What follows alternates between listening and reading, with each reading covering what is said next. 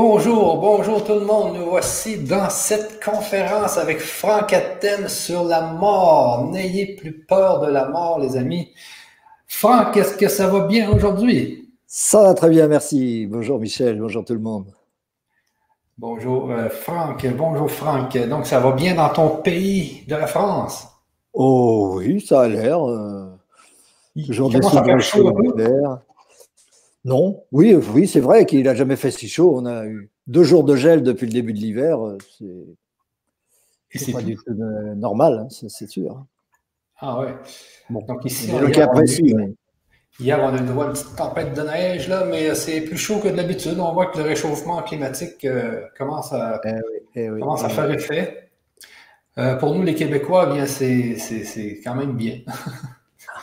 pour l'instant, c'est bien. Ouais, pour l'instant, c'est bien. C'est la, bonne période après. Euh, ce sera autre chose. Eh oui. Donc, Franck, aujourd'hui, ça va être très passionnant parce que euh, on veut parler de la mort. N'ayez plus peur de la mort. Alors, euh, pour ceux qui nous écoutent, avant toute chose, pour ceux qui nous écoutent, on aimerait savoir si vous nous entendez bien, si vous nous voyez bien, je vais ajuster ma caméra un peu ici. Euh, donc, il y a Mélissa Franck qui nous dit de quelle région de France est Franck? Ah, pour l'instant, je suis en Seine-et-Marne, C'est près de Paris, à l'est de Paris. OK, Bon. Euh, donc, il y a quelques questions déjà, puis la conférence n'est pas commencée. Donc, on va commencer par euh, les gens, je pense, qui nous entendent bien. Oui, Valérie nous dit qu'elle nous entend bien. Les gens nous voient bien. Alors, aujourd'hui, c'est très spécial parce que, parce que là, justement, à l'heure des, coronavirus et de tout ce qui se passe actuellement sur notre Terre, euh, le, mot mort revient souvent, revient souvent. Et euh, on voulait aujourd'hui vous faire une conférence pour, euh, pour démontrer, pour montrer que la mort n'est pas quelque chose dont on doit avoir peur. Et on le fait aujourd'hui avec Frank Atem. Imaginez avec Frank Atem euh, qui a développé depuis plusieurs années, je pense que c'est depuis 1985, Frank. C'est en 1985 que j'ai écrit mon, mon, premier livre, en l'occurrence, ceci. Et effectivement, je l'ai écrit en 15 jours après 15 euh, ans de méditation sur le néant. Et le néant, euh, bon, il n'y a pas grand-chose à se mettre sous la dent, évidemment, mais c'était le sujet important, puisque euh, moi, ce qui me préoccupait, c'était de comprendre l'origine de l'énergie. Pourquoi il y a l'énergie de l'univers? C'était pas la conscience, c'était pas l'esprit, c'était pas la mort, c'était pas tout ça, pas une seconde. C'était pas ma préoccupation, mais ce qui, ma préoccupation, c'était comprendre l'origine de l'énergie. Et pas de n'importe quelle énergie, de l'énergie magnétique, c'est-à-dire attractive et répulsive, puisque depuis 1955, mon père démontrait qu'il n'y a qu'une seule énergie dans l'univers, qui est l'énergie magnétique, et que toutes les autres formes d'énergie, soit la gravitation par exemple, ou ce qu'on appelle euh, la force forte dans les atomes, dans les, noyaux, etc., ou bah, l'électromagnétisme évidemment, la force faible, tout ça, et, également euh, ce que qu'on a appris euh, ce qu'on a pris l'habitude d'appeler l'énergie sombre ou, la constante cosmologique chez Einstein, etc. Toutes ces énergies-là sont en fait des aspects différents d'une seule et même énergie qui est l'énergie magnétique. C'était donc la théorie unitaire que les physiciens cherchent depuis toujours, mais ils la cherchent avec des outils qui les empêchent de la trouver, avec des méthodes qui les empêchent de la trouver. Et donc, euh, euh, ça, c'est ce qu'on essaye de, de, de, c'est de le faire, euh, le faire entendre, de faire comprendre qu'on peut aller beaucoup plus vite et aller beaucoup plus loin dans la compréhension à condition de remettre les choses en cause et de remettre les choses à plat et de, repartir de zéro. Mais moi, ce qui me préoccupait donc, c'était l'origine de l'énergie, puisque tout, tout est énergie magnétique. L'énergie magnétique étant pas une substance, mais étant simplement l'opposition de deux principes opposés qui n'ont aucune, euh, qui sont inséparables, mais qui sont totalement opposés. on, expliquait ça avec mon père, que la, somme de, de, de, tout cela est égale à zéro. Et donc, puisque tout est composé d'énergie magnétique, l'atome, les planètes, etc., la vie, euh, notre corps, etc., tout cela est constitué exclusivement d'énergie magnétique dualiste, la totalité de tout cela est égale à zéro. Bon, beaucoup de gens ont eu cette intuition que l'univers est égal à zéro, et c'est normal puisque euh, la conscience, l'esprit, l'univers, c'est toujours dans l'instant présent et que l'instant présent est nul. L'instant présent n'a pas de durée. Donc en réalité, ce qu'on appelle l'univers, ce qu'on appelle la vie, ce qu'on appelle l'être, euh, c'est zéro. Il n'y a, pas de durée, donc en réalité, ça n'a pas de, réalité. C'est euh, pas par ce raisonnement que les, que les spiritualistes en sont venus là, mais dans les religions, etc., on dit toujours tout est illusion. Il y a beaucoup de grands maîtres qui disent tout est illusion. Des fois, ils rajoutent seul Dieu est réalité, etc. Bon, euh, nous, on disait seule l'énergie magnétique est réalité. Il n'y a que l'énergie magnétique dualiste et cette énergie magnétique, c'est le néant, c'est la nullité. Mais ma préoccupation, donc à partir de là, en, en 73, quand mon père a écrit son livre Et l'univers fut, euh, qui est repris euh, dans, dans, ce, dans celui-ci, il a bon,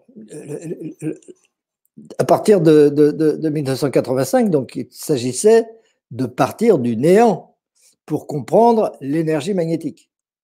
Puisqu'on savait que l'énergie magnétique, c'est le néant lui-même, un peu comme le Tao, qui est le néant aussi. C'est yin et yang, donc deux opposés, deux principes opposés, euh, dont la somme est évidemment égale à zéro, sinon c'est qu'ils ne sont pas opposés. Donc le Tao, c'est bien le néant, il n'y a pas de problème avec ça. Mais euh, donc comprendre que tout est égal à zéro, c'est pas une nouveauté. Plein de gens le savent, plein de gens l'ont compris, même s'il y en a beaucoup qui ne sont pas d'accord avec ça d'ailleurs, mais c'est pas grave. Euh, surtout quand on veut comprendre les choses physiquement, quand on veut tient absolument à ce que la matière existe, qu'on tient absolument à ce que l'univers existe, à ce que l'ego existe et tout ça. Donc dans ces cas-là, évidemment, on n'aime pas ce genre de raisonnement. Mais c'est pas grave, c'est provisoire. On est là pour évoluer spirituellement et, ça se fait de toute façon. Quelles que soient nos résistances, cette évolution se fait. Elle se fait d'autant mieux quand on comprend, c'est-à-dire quand on s'ouvre à euh, la compréhension. Parce que si on ne comprend pas les choses, c'est parce qu'on se ferme à la compréhension. C'est pas parce qu'on n'est pas intelligent, c'est pas parce que c'est trop difficile, c'est pas parce que c'est impossible. Il y a des gens qui disent c'est impossible de comprendre l'univers, etc. Pas du tout. Tout ça est tout à fait possible. Simplement, on ne veut pas le faire parce qu'on sait très bien inconsciemment, inconsciemment, on sait très bien où ça va nous mener. Et nous mener au néant, ça les gens n'aiment pas. Donc ils préfèrent leur ego. Donc il y a une partie de nous, le mental en particulier, qui refuse absolument ça, qui refuse absolument cette démarche et qui veut absolument que la matière existe, absolument que l'univers existe, ce qui a fait dire à certains physiciens à un moment que l'instant présent avait une certaine durée, parce que c'était trop gênant de dire que l'instant présent est nul. Donc il y a une certaine durée. Donc on peut rajouter des instants présents comme ça et puis on a un univers effectif, réel, bien rassurant. Alors, bon, partir du néant, c'est extrêmement difficile, extrêmement exigeant. Alors, il n'y avait pas de méthode. Personne ne le fait. Personne n'a jamais expliqué l'être à, partir du néant. On dit c'est Dieu, et puis etc. Bon où on essaie de l'expliquer à, partir de la matière, ce qui est totalement impossible et qui est à l'heure totale. Expliquer la conscience à partir de la matière, personne ne l'a jamais fait, personne ne le fera jamais. On peut, prendre le pari à, ce sujet-là. Donc, si on veut expliquer quelque chose, il faut partir de rien. De toute façon, si on part de quelque chose, on n'explique rien. voilà, euh, c'est clair. Si on part de quelque chose, bah, c'est quelque chose qu'il va falloir expliquer. Donc, on n'a pas avancé. On a expliqué une transformation, comme les gens qui parlent de Big Bang. Et là, Big Bang, c'est Big Bang de quoi? Ben, De quelque chose qui a fait boom, qui a fait pchit d'ailleurs, euh, qui aurait fait pchit si ça avait été le cas, mais qui a fait boom. Et donc, c'est quelque chose. Donc, c'est une transformation, une évolution de, quelque chose, c'est pas matière, euh, espace, euh, énergie, peu importe. C'est une transformation. C'est la description d'une modification de ce qui est de toute façon l'univers, d'un état vers un autre état. Et donc, évidemment, ça n'a aucune espèce d'intérêt euh, explicatif. On n'en sait pas plus. Autant dire que c'est Dieu, on n'en sait pas plus non plus. C'est la même chose. Du moment qu'on part de quelque chose, autant partir de Dieu. Ça veut dire qu'on on, s'appuie sur quelque chose auquel on croit, à quoi on croit absolument. Et donc, moi, je voulais pas faire ça. Je me suis dit, puisque tout est égal à, tout est zéro et que cette, euh, ce zéro, c'est la euh, combinaison de deux principes opposés, il faut comprendre pourquoi euh, le néant est de forces opposées. Pourquoi ces deux principes opposés? Pourquoi c'est deux, je ne sais pas quoi opposés, de réalité de, de, quelque chose, de, je ne pouvais pas dire quoi, mais c'est l'opposition de quelque chose. Et donc, il s'agit de savoir pourquoi le néant est une dualité. Parce que c'est bien de ça qu'il s'agit, c'est une dualité. Pourquoi le néant, qui est donc le tout, qui est donc le rien, qui est donc euh, un, serait une dualité? Et de fait, en cherchant cela, 15 ans de méditation sur le néant, euh, de méditation hyper rationnelle, on ne va pas trop s'étendre là-dessus, mais euh, un jour on expliquera ce que c'est que la méditation hyper rationnelle. 15 ans de méditation m'ont permis de comprendre un jour, Eureka, voilà pourquoi le néant est une dualité. Et constatant ça, j'ai immédiatement compris que ce qui apparaît en premier, c'est la conscience. Ce qui apparaît en premier dans l'instant présent, pas dans le passé. Hein. On s'en fout du passé. Le passé ne nous intéresse pas. C'est pas ça le problème. Le problème, c'est maintenant, il y a la conscience, maintenant, il y a l'univers, maintenant, il y a l'être. Donc, c'est maintenant qu'il faut l'expliquer. Donc, euh, comprendre pourquoi, dans l'instant présent, le néant se manifeste sous forme d'une dualité permet d'être certain que c'est l'origine de la conscience. Parce que la conscience, ce n'est que cette dualité. Ce n'est pas l'énergie à la base, c'est d'abord la conscience, c'est d'abord le fait de percevoir un, sentiment, un acte d'observation, comme disent les physiciens quantiques, un acte d'observation qui consiste à, ce qu'il y a une opposition entre ce, que, qui n'est pas encore soi, mais qui pourrait le devenir, hein, qui le deviendra de toute façon, euh, quelque chose et, son contraire. Et avec cette évidence que euh, l'opposition va du centre vers l'infini extérieur extérieur entre guillemets. C'est le centre vers l'infini extérieur. C'est pour ça que c'est la conscience, parce que la conscience, c'est toujours l'impression d'être au centre de quelque chose qui n'a pas de, euh, de limite dans toutes les directions. Et donc, on est toujours au centre de l'infini. On est toujours au centre de l'univers. Mais la conscience, c'est le fait de se placer, de s'opposer à, euh, à cet infini. Et donc, le fait de s'opposer à l'infini est un phénomène de répulsion. C'est clair. Pourquoi cette répulsion? Bah, C'est justement ça que j'ai compris en 1985. Pourquoi il y a ce processus de séparation et que le néant ne peut pas être un tout nul et qu'il n'y a rien et puis qu'il n'y aura jamais rien et qu'il n'y a jamais rien eu, etc. C'est pas le cas. Il y a toujours eu l'être. Il y aura toujours l'être. Et pourtant, c'est le néant. Mais il faut comprendre pourquoi. Et pour comprendre pourquoi, il faut comprendre ce processus de dualité. Une fois qu'on aura compris euh, la dualité à partir du centre vers l'infini, eh bien, on va comprendre toute la suite, mais on, y reviendra peut-être ou aujourd'hui ou dans les autres, dans les futurs ateliers, parce qu'on ne va pas se rendre compte de tout, mais après, on comprend pourquoi cette conscience est un processus d'évolution permanent et que nous évoluons toujours et que nous allons perpétuellement évoluer. Nous n'avons pas fini d'évoluer.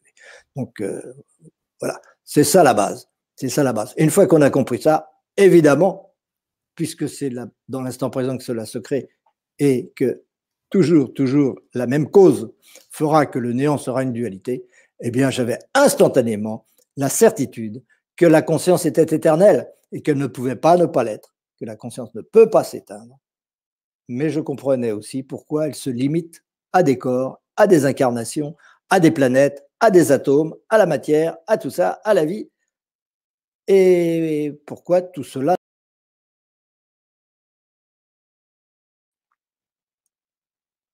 Bah, ça fait déjà pas mal de choses, en fait. tu m'entends bien, Franck? Ouais. Oui, ouais, très bien. Merci. OK, parce que je t'ai perdu tout d'un coup. Oh. Euh, oui, ça va. Bon. Alors, euh, nous allons euh, justement, je voulais juste refaire un peu la genèse de tout ça avec toi pour bien être bien clair. donc, ton père, c'est Léon Raoul Athènes. Oui. Il a commencé, lui, ses recherches en quelle année, lui, sur l'énergie magnétique, lui? Oh, il avait 12 ans. Il en a aujourd'hui 97. Donc, euh, c'était en 1934 qu'il a commencé euh, son travail. 1934. Il a abouti en 1955, à l'âge de 33 ans. C'est bizarre, moi aussi, c'était à l'âge de 33 ans. que, en 85 que j'ai compris tout ça. Ah ouais. Ben oui. Euh, ton père était horloger et lui, avec les autres, c'est comme ça qu'il a commencé à s'apercevoir qu'il y avait, qu'il y avait justement cette force, puis que, que, cette force était la force unique qui engendrait tous les mouvements dans, dans, l'univers. Oui, oui, oui. Euh, ça a été une grande révélation, une grande intuition, une grande révélation en tout cas. Ah et immédiatement, il a compris des principes qui sont ignorés de la physique actuelle et qui permettent vraiment d'expliquer les mouvements des planètes et, la, genèse des étoiles et des atomes, etc. Alors qu'aujourd'hui, bien entendu, on est totalement incapable d'expliquer la genèse d'un atome. Comment un atome On ne sait d'ailleurs pas ce que c'est qu'un atome. Euh, il y a des théories. Hein deux théories totalement contradictoires qui sont toutes les deux enseignées en même temps et toutes les deux utilisées, euh, le, modèle planétaire de l'atome et puis le modèle quantique. Et selon les circonstances, on utilise l'un, on utilise l'autre. Euh, mais bon, c'est pas c'est pas la même chose. Et les deux sont des théories qui ont leur, euh, leur logique, hein, leur logique mathématique surtout, mais qui n'ont pas de logique rationnelle véritablement, et qui de toute façon ne permettent pas ne permettent pas de comprendre la genèse de tout cela pourquoi il y a des atomes et pourquoi il y a des particules? C'est ça. Si particules il y a, pourquoi il y a des particules? C'est bien beau de dire que l'atome, c'est des protons, des neutrons, tout ça. Pourquoi? Et pourquoi il y en a qui tournent les unes autour des autres? Et pourquoi la Terre tourne autour du Soleil? En réalité, on n'en sait strictement rien. C'est ça. Et là, ton père, lui, euh, a analysé ça, il a, médité là-dessus, il a fait des, justement des méditations hyper rationnelles. Euh, dans, dans, le temps d'Einstein, on disait des expériences de pensée. Oui. Lui est arrivé à découvrir de, comment, comment ça fonctionnait euh, au niveau des planètes, au niveau des atomes. Et euh, ce que j'ai vu l'autre fois sur des vidéos, c'est qu'en 1933, il voulait montrer justement sa découverte à Einstein qui, était. En 55, oui. Ah, 55, 55, oui. Et il voulait justement parler de cette découverte-là, Einstein, de la dégravitation, parce que c'est ton père qui a inventé le mot dégravitation. Parce que c'est ce qui fait le concept que les, planètes peuvent tourner les unes autour des autres et qu'ils ne s'écrasent pas sur, euh, sur, elles. Et que les atomes aussi, c'est la même chose avec les atomes. Mm-hmm. Donc, et là, ton père avait dit, je me souviens, je l'avais vu, si Einstein arrêtait là, il aurait compris. C'est clair.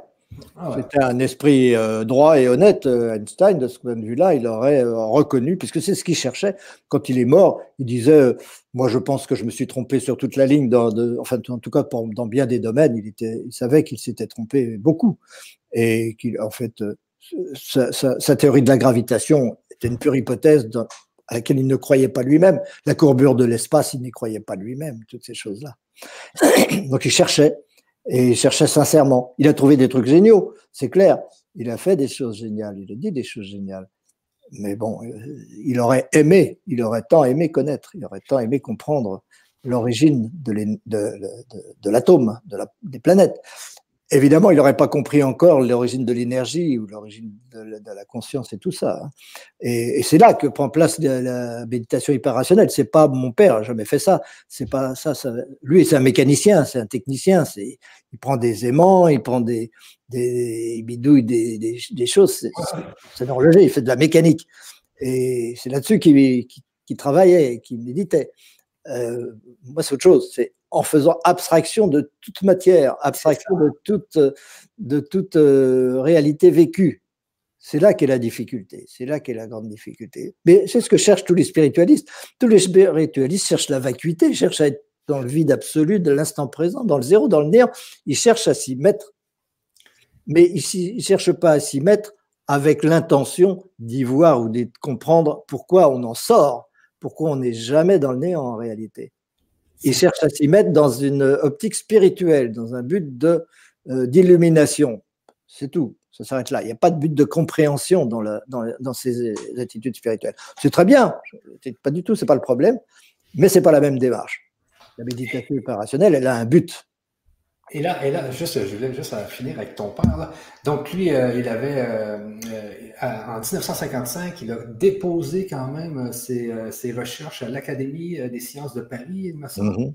Mm-hmm. Et puis, des physiciens qui ont regardé, mais la plupart des physiciens, des, des scientifiques ont, on, trouvait ça quand même génial, mais personne n'a osé aller dans ce sens-là parce que tout le monde pense à son prix Nobel, tout le monde pense à, pense à ça. Donc, toi, tu as repris les. as repris ces travaux-là, et il y avait la fameuse dualité du, que l'aimant, elle attire et elle repousse. Et toi, tu as mm. travaillé là-dessus jusqu'en 1985 à, méditer, à savoir d'où vient cette énergie magnétique, justement. Oui, oui, oui. En sachant qu'elle venait du néant. Du néant, c'est ça. C'est essentiel, en sachant d'où elle venait. Je sais qu'elle ne pouvait venir que du néant. C'est ça. Et oui, et je savais évidemment que du néant, on obtiendrait l'énergie magnétique.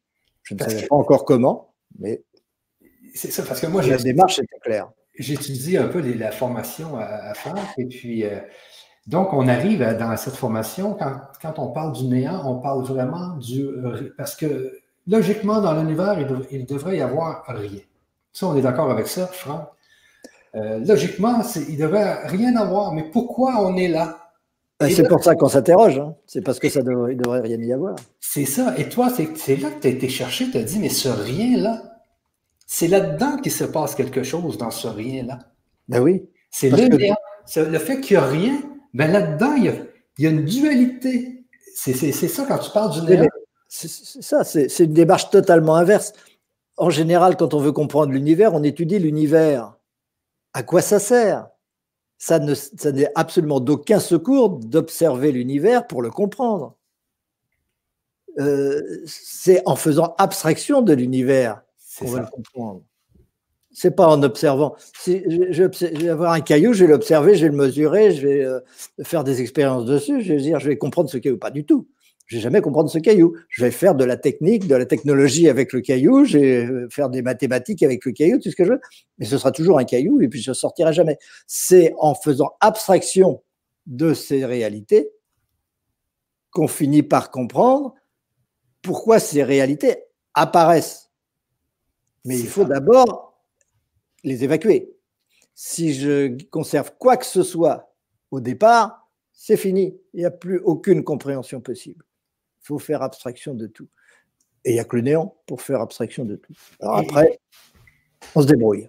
C'est ce que j'ai aimé justement dans, ce que j'étudie, là, c'est que le néant, euh, parce que les gens parlent de Dieu, parlent de ci, parlent de ça, mais s'il y a Dieu, c'est que s'il y a eu Dieu, c'est qu'il y a eu une cause à avoir Dieu. on est d'accord avec ça. Hein? Ça revient au même. Dire c'est Dieu, dire c'est l'univers. Quelle différence? Ça n'explique rien.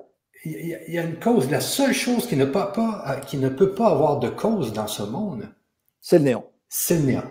Lui, il est là logiquement, c'est ça qu'il devrait avoir, c'est le néant. Pas besoin de cause. C'est ça. Et, c'est là, et c'est là parce que moi j'étudie ce que tu fais là, et c'est là que toute la force de ton raisonnement logique prend prend forme, mais c'est très puissant parce qu'il n'y a aucune euh, incertitude. Tout est basé sur des certitudes, aucune hypothèse. C'est une logique, les amis, qui est ultra puissante. Euh, moi, je l'étudie. J'en reviens pas que Franck, tu réussi à faire, à, avoir, à, aller jusqu'au bout de, cette logique parce que tu es parti du néant, tu es, arrivé à, à l'atome, à la dualité, à la matière, à tout mais c'est d'une force incroyable. Et, puis, c'est pour ça qu'aujourd'hui, on veut vous parler de la mort parce que dans, ces, euh, dans, cette conférence et dans les ateliers, on va aller jusqu'au bout et vous allez savoir exactement c'est quoi la mort, qu'est-ce qui se passe euh, à la mort, qu'est-ce qu'il y a après la mort, etc. Grâce à cette logique très, très puissante, moi, j'ai, euh, chaque fois que ben, je l'étudie encore, je l'étudie à tous les jours, mais là, je suis rendu dans le niveau 4 module 3, c'est fou. Et j'en reviens pas parce que je me disais, mais Franck, l'autre fois, je téléphone à Franck, j'ai dit, c'est tout toi qui as inventé ça. Mais non, mais il dit, ça fait plusieurs vies. ah oui, oui. Ah oui. Moi non plus, j'en reviens pas, j'en sais rien en fait. On ne peut pas savoir. On est, on est un instrument. Tout le monde est un instrument. Bon. Euh, on, ouvre des, on ouvre des fenêtres et puis il y a l'air qui rentre. Et puis voilà, on pas. C'est ça. On ne peut pas faire autrement. Euh, oui, évidemment, d'autres vies, euh, sans, aucun doute. Même avec mon père, on a travaillé, on le sait d'ailleurs, c'est clairement, il n'y a, pas de, mystère avec ça. On ne va pas en parler spécialement, mais on sait très bien combien toutes les vies qu'on a passées ensemble à travailler sur ces mêmes sujets. Et cette fois-ci, c'est la dernière. Hein. On n'a pas recommencé, hein, c'est terminé. On, ne reviendra pas là-dessus.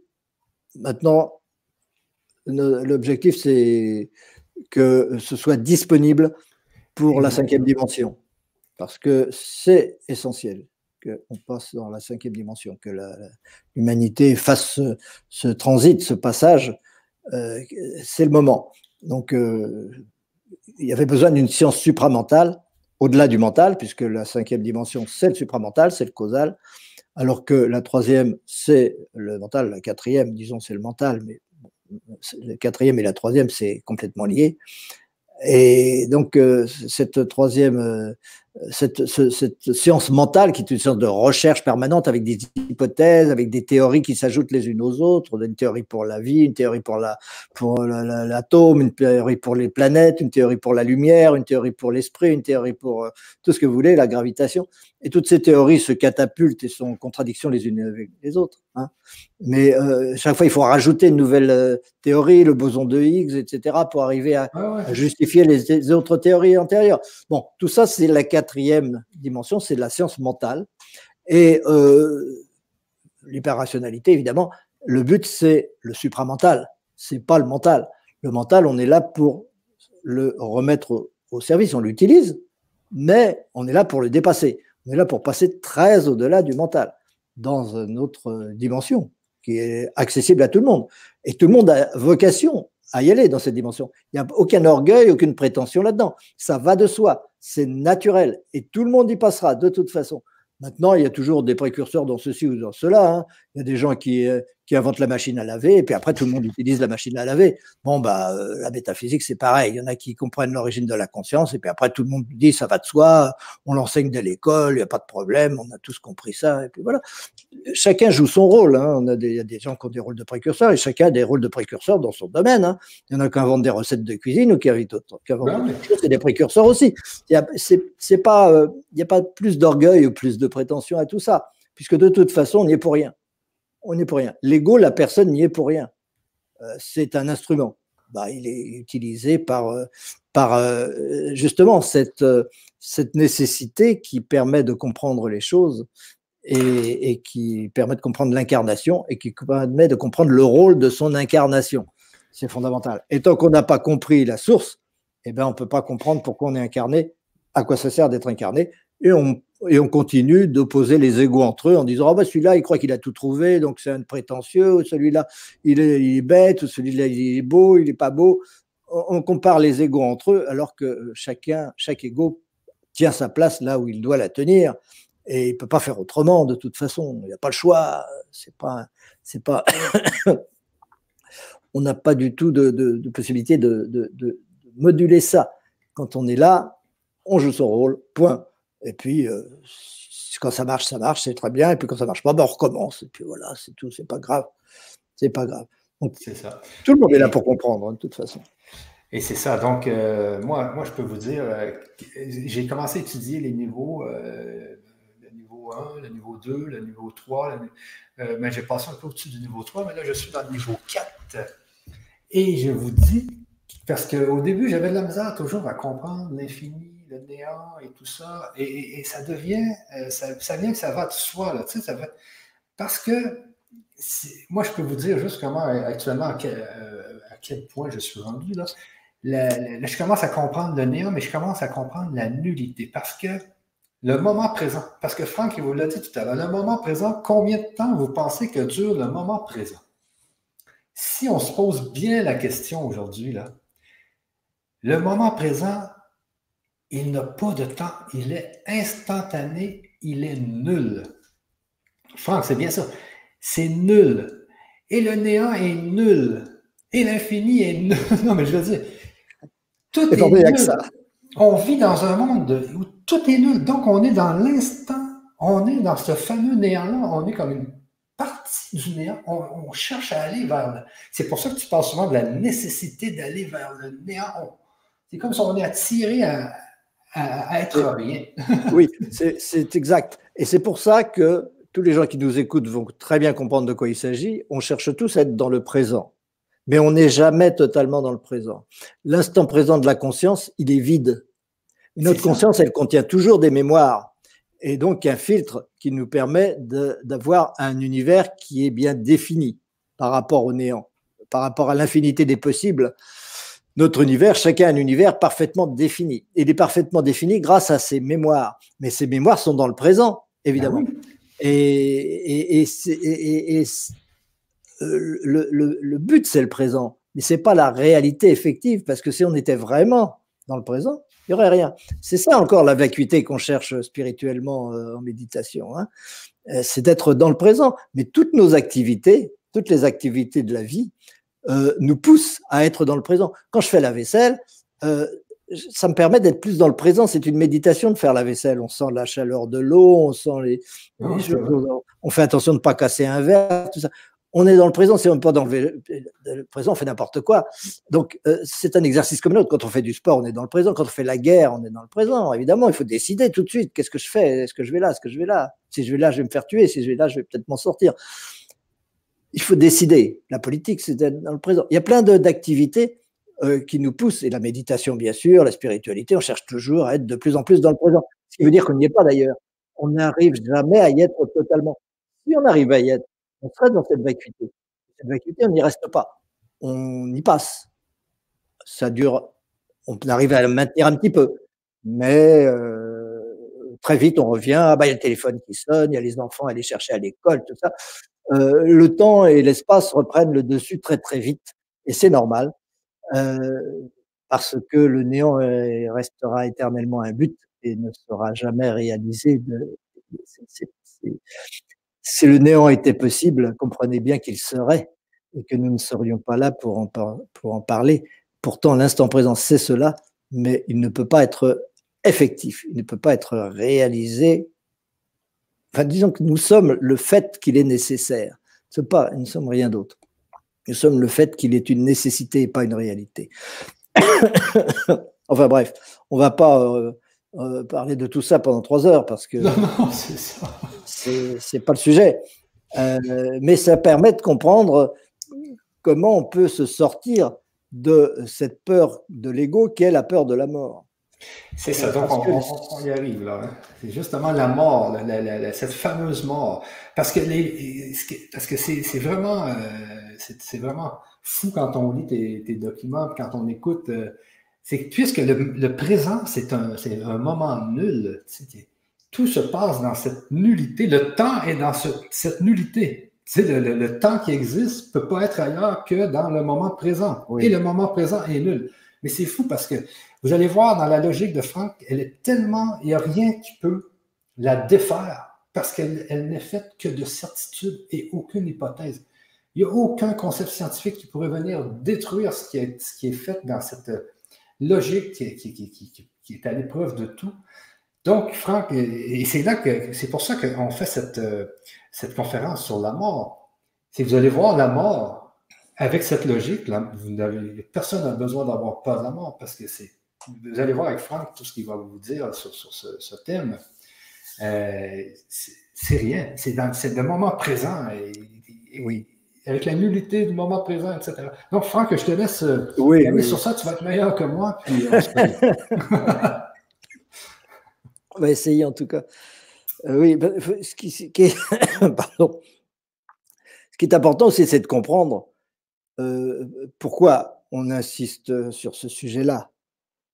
C'est vraiment une des peurs les plus fondamentales de l'ego, et c'est un des résultats que le fait d'avoir peur de la mort, je dis, c'est une des, peurs les, plus fondamentales, c'est normal, on est, on est tous concernés par ça, et, et normal de, bon, d'avoir peur de perdre son ego. Le mental a peur de, de perdre son ego, l'ego qu'il est là pour, pour défendre. Et, et, et c'est vraiment éteindre cette peur qui est le plus précieux est le plus efficace spirituellement parce que ça change tout dans les comportements. Et la spiritualité, c'est avant tout des comportements. C'est pas des théories, c'est pas des actes méditatifs. Ça, ça, ça joue son rôle, mais la spiritualité, c'est une relation. C'est une relation à la matière, c'est-à-dire une relation aux autres, au monde, à la planète etc. Et cette relation ne peut pas être la même selon qu'on se considère comme un ego qui va mourir. Évidemment, l'ego va mourir, il n'y a pas de problème pour ça. Pas le problème n'est pas de prétendre que l'ego va être éternel. Hein. Il y a des gens qui, cherchent l'éternité de de la, personne, mais ça n'a pas de sens. Hein. C'est encore une peur de l'ego que de vouloir être éternel personnellement. On n'a pas à être éternel personnellement. On est limité en espace, on est limité aussi en temps. Hein. À partir du moment où on se place dans l'espace et dans le temps, c'est fini, il n'y a plus d'immortalité. Euh, l'immortalité, elle est en dehors de ça. Euh, c'est la conscience elle-même. Et donc, ça oblige à distinguer très clairement, très nettement, soit en tant que personne et soit en tant qu'être. Soit en tant que personne et soit en tant qu'être. C'est ça qui est le plus important. Et c'est d'ailleurs le point de départ de la vraie spiritualité, ça. la spiritualité commence véritablement quand on distingue clairement ce que c'est que soi en tant qu'être et sa personne, son ego, qui lui évidemment est provisoire, alors que l'être est éternel. Mais ce n'est pas une hypothèse de dire qu'il est éternel. C'est une conclusion très rapide, immédiate. On, va développer tout ça dans nos ateliers qui vont suivre, etc pour arriver à, verrouiller ça et qu'on ne puisse plus faire marche arrière. que cette certitude que je ne suis pas mon corps, je ne suis pas cette personne, je ne suis pas Franck du tout. Euh, provisoirement, je joue ce rôle. Provisoirement, vous, l'être, joue un rôle qui est celui auquel vous êtes habitué maintenant, et ce rôle a commencé un jour il finira un autre jour. Il est dans l'espace il est dans le temps, bien sûr. Mais ce qui fait que vous jouez un rôle, ou l'être qui joue ce rôle, cela euh, n'est pas du tout concerné par l'espace et le temps. Disons que l'espace et le temps sont intérieurs, intérieurs à l'être, intérieurs à la conscience et intérieurs donc à l'instant présent. Tout le temps, tout l'espace sont intérieurs à cet instant présent de la conscience. Et c'est cela qu'on essaye de manifester, puisque c'est cela notre réalité. Donc on essaye de devenir soi-même en étant cet instant présent de la conscience. Et si on est cet instant présent de la conscience, on lui donne un autre nom qui est l'unité, ou qui est l'amour absolu. Mais euh, ces mots d'unité et d'amour absolu sont ambigus parce qu'ils supposent la dualité. Pour aimer, il faut être deux. Et pour faire l'unité, il faut être deux aussi. Sinon, on ne fait pas l'unité mais c'est réel, c'est bien cela l'histoire, c'est bien cela l'histoire. Nous savons qui nous sommes au fond de nous-mêmes et nous essayons de le devenir parce que nous le fuyons, parce que le mental, le conscient, la partie consciente de nous, euh, fuit cela. Et donc, l'importance de ne plus avoir peur de la mort, c'est de, de moins en moins fuir cela. Et c'est en arrêtant de fuir cela, en tout cas pas totalement, on le fuira toujours un petit peu, mais en le fuyant beaucoup moins, que forcément on passe dans cette autre dimension. La cinquième dimension, elle est ouverte, elle est grand ouverte, elle n'attend que nous. Mais pour cela, il faut plus avoir peur de la mort. Parce que si on a peur de la mort, c'est qu'on s'identifie à l'ego. Et si on s'identifie à l'ego, on n'a rien à faire dans la cinquième dimension. On est en plein dans la, dans la 3D. C'est clair. Euh, c'est pour ça que c'est absolument déterminant de nos jours de jouer, de, chercher à libérer le, plus grand nombre de cette, de cette peur-là. C'est pour ça d'ailleurs qu'on a créé ce concept de l'ambassadeur de notre projet métaquantique. C'est pour que les gens qui ont compris, les gens qui ont, qui ont saisi l'importance de tout ça, euh, contribuent à le faire connaître et qu'ils soient récompensés pour cela et, que ce soit pour eux une, forme de réalisation de soi que de le, que de le faire. Et on appelle ça les ambassadeurs donc du, projet métaquantique. ça suppose de faire ce travail avant. C'est-à-dire, ça suppose d'avoir compris, d'avoir, euh, de cesser, de ne plus avoir peur du tout de cette mort, ni pour soi, ni pour les autres. Comprenez bien que c'est cette peur de la. oui, ne vous inquiétez pas, c'est le coronavirus, ça va passer. Euh, d'ailleurs, euh, si, vous êtes au courant, il n'y a plus que Il n'y a plus que six nains autour de, Blanche-Neige. Hein. Il paraît que le septième nain a été mis en quarantaine. C'est Hachoum. Donc, euh, voilà, excusez-moi si je tousse un peu de temps en temps. Euh, le fait de, comprendre, c'est déterminant pour notre relation à la planète. Aujourd'hui, on entend les chefs d'État, euh, Sylvie Morgard, qui disent oh ben, on va faire de l'écologie, on va faire tout ça, on va lutter contre le réchauffement climatique, on va, s'y mettre et tout. Ils n'ont aucune espèce d'intention, bien entendu, sinon ils ne seraient pas à la place où ils sont. Euh, mais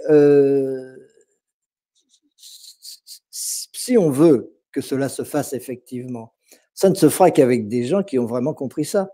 Mais des gens qui essayent d'avoir le pouvoir et qui sont capables de le conquérir par des méthodes, bon, on sait ce que c'est que ces méthodes pour le, pour le conquérir, eh bien, ces, ces, ces, gens-là sont à la recherche de leur immortalité. Et c'est parce qu'ils ont, on dit vendu son âme au diable, mais c'est vrai, c'est vendu son âme à l'ego, c'est-à-dire qu'on ne croit que à l'ego, qu'on ne croit que à sa personne, qu'on est complètement figé dans cette peur de la mort, et que parce qu'on a peur de la mort, eh bien, on n'a pas d'autre solution que d'exploiter le plus possible ce monde extérieur pour en tirer le plus de profit possible, pour en tirer le plus d'avantages possible, au profit de cet ego, pour le consolider, pour le solidifier, pour le rendre le plus immortel possible, le plus longtemps possible, évidemment. Évidemment, c'est un leurre. Évidemment, c'est une perte de, temps et d'énergie qui, de surcroît, fait souffrir beaucoup de monde autour. Et c'est pas très intéressant de faire souffrir les gens autour de soi. C'est pas comme ça qu'on fait l'unité. Quand on fait l'unité, c'est qu'on considère la souffrance de l'autre comme sa propre souffrance, évidemment. Donc on n'a pas envie de faire souffrir les autres. On n'a pas envie de faire souffrir son peuple, etc. Et pourtant, ils le font parce qu'ils n'ont pas compris. Et c'est vrai, euh, à ce niveau-là, c'est totalement, euh, c'est clair, euh, comme de l'eau de roche, mais au niveau de notre vie quotidienne en tant que personne normale, un kidam quelconque qui se promène dans la rue, qui prend le métro, le problème se retrouve aussi, n'est-ce pas, parce que nous sommes tous à la recherche d'avantages pour notre ego, etc., et d'un confort pour, pour lequel on est prêt à, priver l'autre. On est même prêt à accepter que des, millions de gens dans le monde aient faim pour que nous, nous puissions nous gaver avec des, choses qui d'ailleurs nous rendent malades par ailleurs. Et on accepte ça. Et on accepte ça parce que on veut pas voir les choses et on veut pas voir les choses parce qu'on a peur. On a peur de quoi? On a peur que cet ego s'arrête et qu'on n'ait pas le temps d'en profiter un maximum, qu'on n'ait pas le temps de, tirer tout le profit qu'on pouvait tirer de cet ego et consolider cet ego et puis euh, le, ressentir, le vivre au maximum. Ah oui, tout ça, c'est la peur de la mort. Euh, on pourrait en parler pendant trois heures, mais vous comprenez en quelques mots que si notre planète est dans l'état où elle se trouve aujourd'hui, c'est simplement parce que nous n'avons pas, nous ne nous sommes pas donné les intuitions, les, les, sentiments, les, illuminations nécessaires pour ne plus avoir cette peur de perdre son ego. Et ce n'est pas facile du tout. Ça se comprend. C'est pas méprisable. Je suis pas en train de condamner qui que ce soit ou de, de, faire des reproches à qui que ce soit. Je suis simplement en train de faire un constat qui est normal on a peur de perdre son ego, donc peur de la mort. Et parce qu'on a peur de la mort, eh bien, on est prêt à toutes les compromissions pour échapper à cette disparition de l'ego, parce qu'on croit qu'il n'y a que ça. On croit qu'il n'y a que l'ego, comme on croit qu'il n'y a que la matière, et que l'ego, c'est de la matière, que si on perd ça, c'est la panique. Mais on est quelque part sûr de le perdre, puisque notre cerveau droit, lui, c'est le contraire. C'est notre cerveau gauche, le mental, qui nous dit euh, qu'il faut absolument en profiter. Mais notre cerveau droit, lui, il sait. Il sait que tout est égal à rien. Tout ce que, tout, ce que la méditation hyper rationnelle vous apprendra, euh, c'est déjà dans votre cerveau droit. Mais on ne veut pas le voir. Alors on fait en sorte que le mental, le cerveau gauche, fasse le plus de bruit possible, d'agitation, de lumière, des couleurs, des bruits, des, des, des, des stress, des, désirs, des peurs, tout ce que vous voulez, pour qu'on puisse plus entendre ce que dit le cerveau droit. Mais le cerveau droit, il a déjà tout compris de toute façon, il sait tout ça. Mais on ne veut pas le savoir. On continue de vivre dans, la matière, dans l'espace-temps, tout ça, et de s'accrocher à cette matière, parce que si on perd ça, eh ben, on se dit, il n'y a plus rien. Et le cerveau droit, lui, le sait tout ça, mais il revendique rien. Il le sait, c'est tout. Il dit bah, quand vous serez prêt, quand vous m'ouvrirez la porte, j'entrerai, mais tant que vous ne m'ouvrez pas la porte, ben, je reste là, j'attends, hein, il n'y a pas de problème.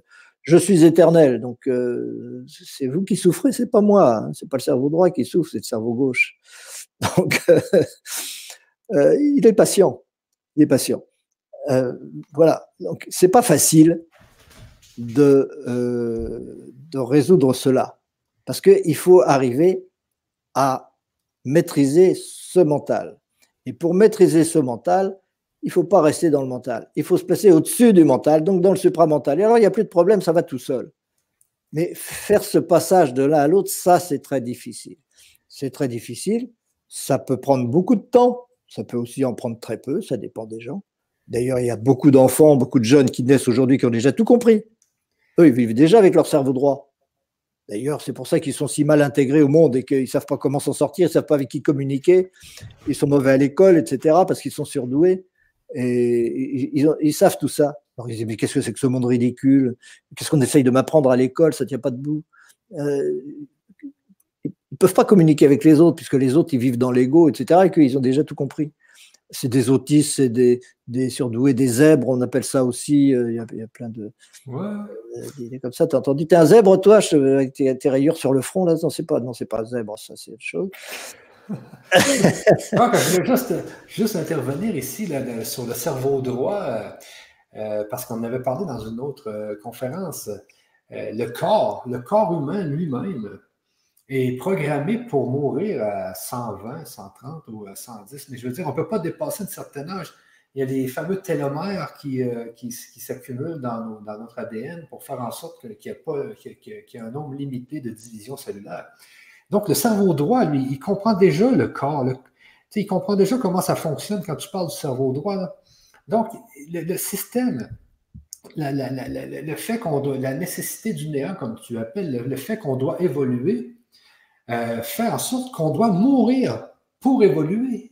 C'est ben inscrit dans le corps même, dans notre corps physique.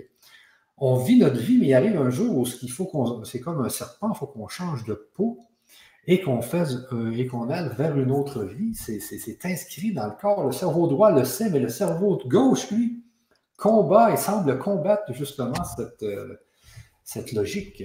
Eh oui, et, notre mental, il est tellement euh, braqué sur, ce, sur ces désirs de, de, maintenir cet ego, quand on nous dit aujourd'hui euh, l'homme qui vivra 200 ans est déjà né. L'homme qui vivra 200 ans est déjà né. Mais bon, ça veut dire quoi? Ça sert à rien. Ça sert, ça sert à rien. Vouloir être éternel en tant que corps, c'est vouloir ne pas évoluer. C'est tout. On ne peut pas évoluer éternellement dans un, avec un corps qui est toujours le même. Ça, ça n'a pas de sens. Il y a un moment, il faut changer de corps. D'ailleurs, on a, euh, demander à un chat euh, s'il pourra évoluer éternellement en tant que chat sans un jour devenir un être humain. Ben non. Un jour, il faudrait qu'il soit un être humain pour vivre de nouvelles expériences qu'il ne peut pas vivre en tant que chat. Et donc, son évolution est limitée. Si c'est un chat éternel, eh ben, euh, l'évolution s'arrêterait. Or, l'évolution ne peut pas s'arrêter. Elle ne peut pas s'arrêter, on ne sera jamais totalement dans l'instant présent. Et donc, on évoluera toujours. Et pour évoluer, il faut que les corps se succèdent ils peuvent durer. Bon, il y a des gens qui ont pu vivre 800 ans, pourquoi pas, mais bon, c'est pas le, problème. C'est une question de génétique, ça. Nous, notre génétique, c'est une génétique hybride où euh, les, gens qui, vivent 800 ans, euh, il y en a plus. Il y en a plus. Mais nous vivons quand même, euh, bon, comme tu dis, 120 ans par là, c'est l'âge normal. Maintenant, est-ce qu'il a lieu de dépasser ça? Ben non, avec notre génétique, il n'y a pas lieu de dépasser ça. Il y a aller au bout de cette génétique, puis après on passe à une autre. Mais on ne va pas, avec une génétique, la transformer pour vivre 200 ans. Ça n'a pas de sens. Ça, c'est jouer les apprentis sorciers. C'est une expérience comme une autre, hein, de toute façon. Toutes les expériences permettent d'évoluer, mais on n'est pas obligé de souffrir et de faire souffrir inutilement. Donc euh, la sagesse et l'intelligence et la compréhension permettent d'éviter la souffrance. C'est déjà beaucoup. Exactement. Euh, il, y a, plusieurs questions euh, sur le chat. Là, je viens d'en voir une qui est quand même, euh, qui est quand même assez, assez bonne parce que tout revient encore au fait, quand vous comprenez ça, les amis, que le temps est nul. C'est-à-dire que l'instant présent, actuel, n'a pas de temps. et que le, temps n'a pas le choix d'être dans cet instant présent. Mais c'est ça qui est fou hein, quand même.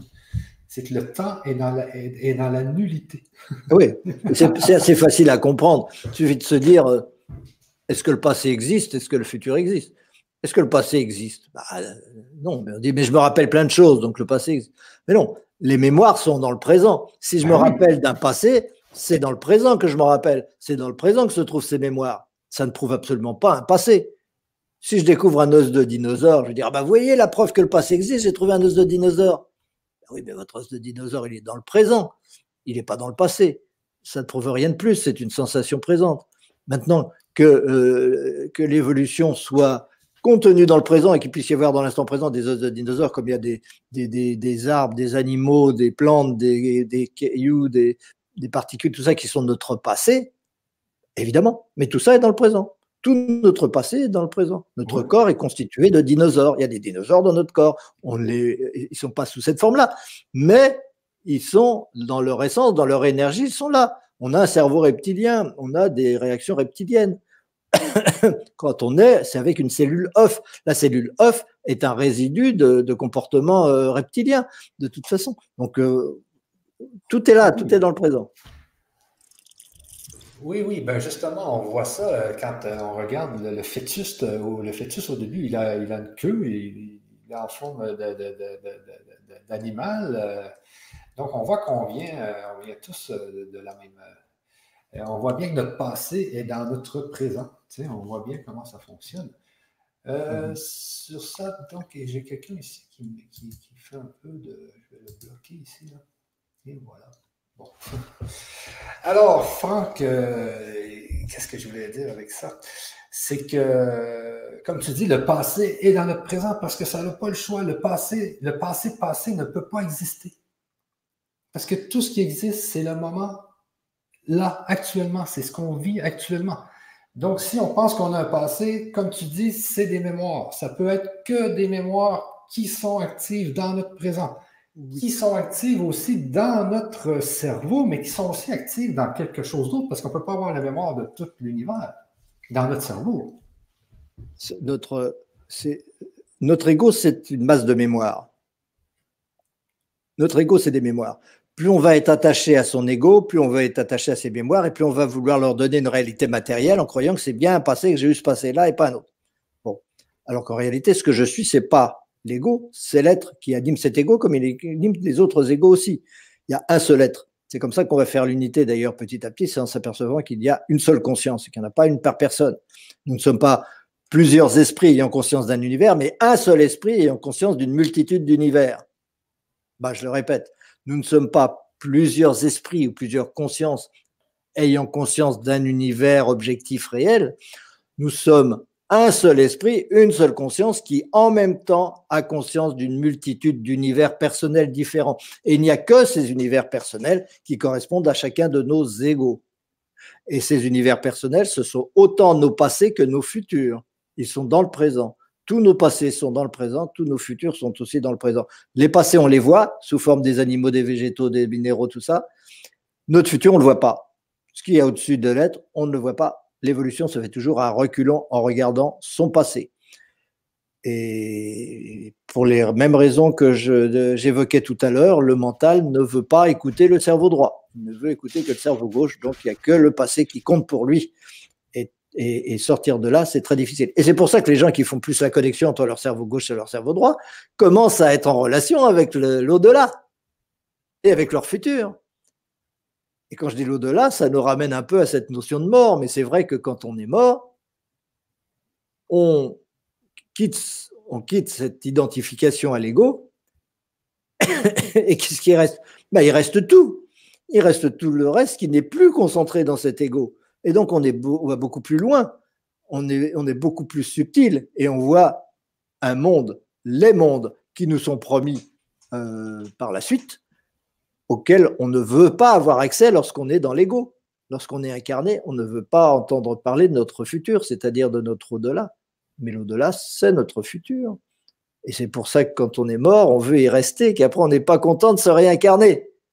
On dit non, non, je veux pas me réincarner, j'en ai marre de vivre sur cette planète avec les souffrances, avec la séparation, avec la concurrence entre les gens, avec tout ça, c'est terrible.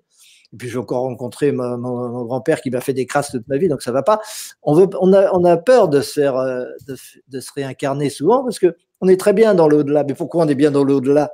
On est bien dans l'au-delà parce que c'est beaucoup plus proche de notre vérité et donc beaucoup plus proche de l'unité, beaucoup plus proche de l'amour auquel on, voudrait, qu'on voudrait vivre et qu'on a vocation à vivre et qu'on apprend à vivre dans la séparation qu'est, l'incarnation.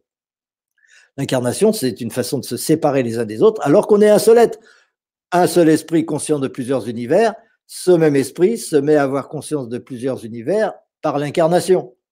Et lorsqu'on est incarné, évidemment, ces, univers, ils vont se catapulter un peu. Il y en a qui vont se bagarrer, il y en a qui vont s'adorer, ils vont se prendre dans les bras, tout ça.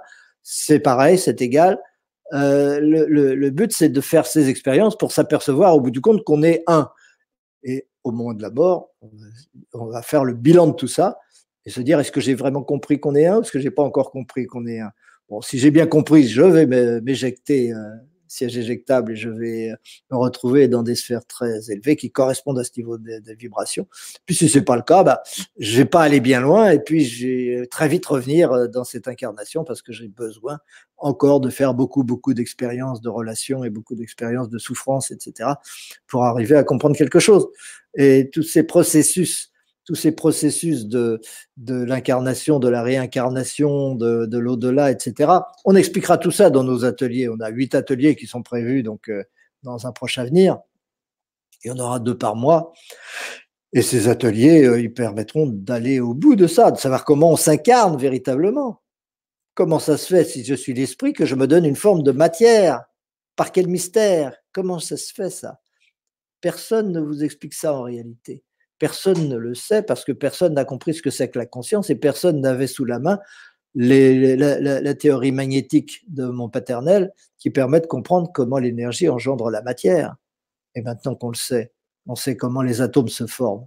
Eh ben, on peut savoir comment l'esprit engendre son propre corps et pourquoi ce corps plutôt qu'un autre, avec ce destin plutôt qu'un autre, et ainsi de suite. Donc tout ça, c'est des choses qui sont claires maintenant.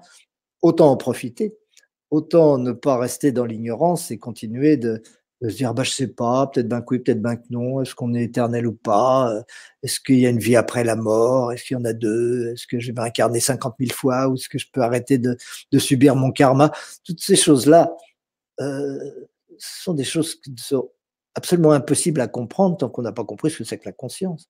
On peut rien dire en réalité de la mort, à part par l'expérience. où il y a des gens qui font des NDE, qui font des, expériences de mort imminente comme ça, et qui reviennent et disent Ah, c'était merveilleux, c'était formidable. Ou alors qui disent bon, J'ai rien vu du tout, euh, c'était le noir complet, il s'est rien passé.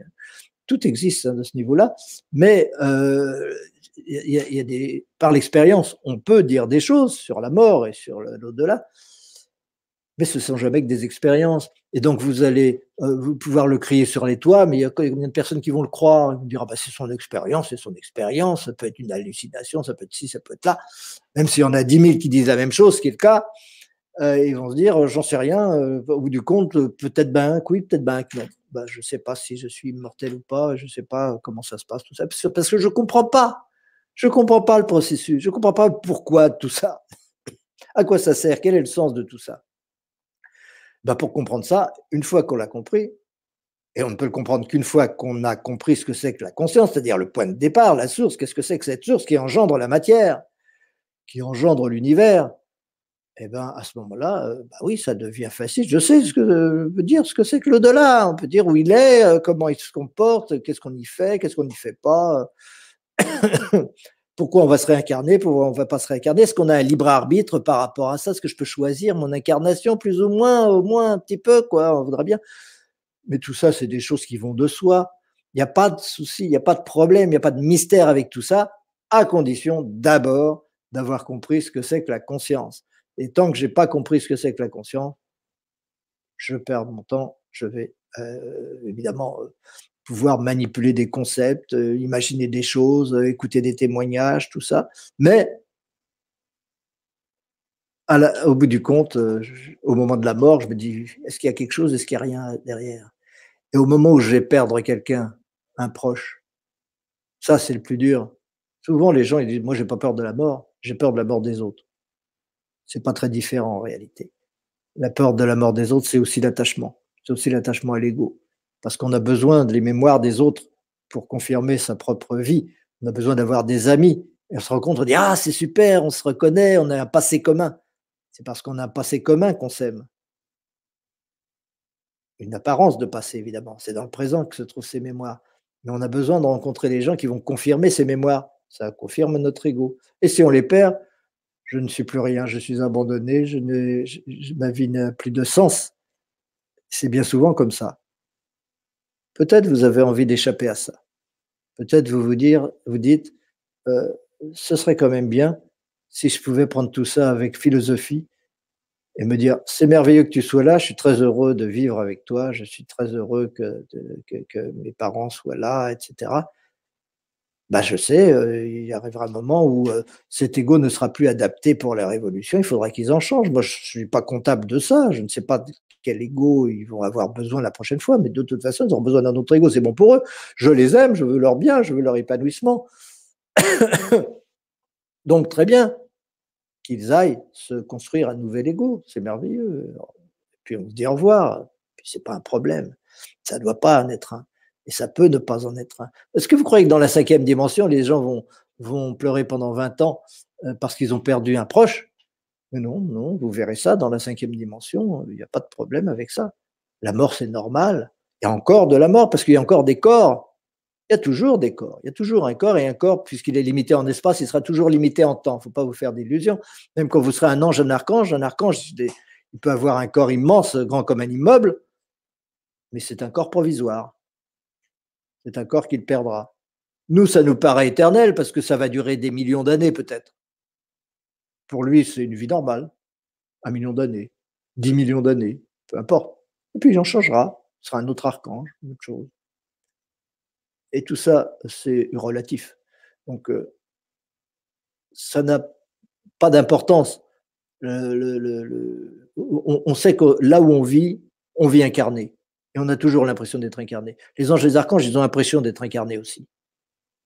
Ils ont l'impression d'être limités, ils ont aussi l'impression d'être dans une prison, faut pas croire. Ils ont aussi l'impression d'être séparés des autres. Mais leur niveau de compréhension est tel que le fait de, que les corps soient séparés n'a aucun rapport pour eux avec le fait que les êtres soient séparés.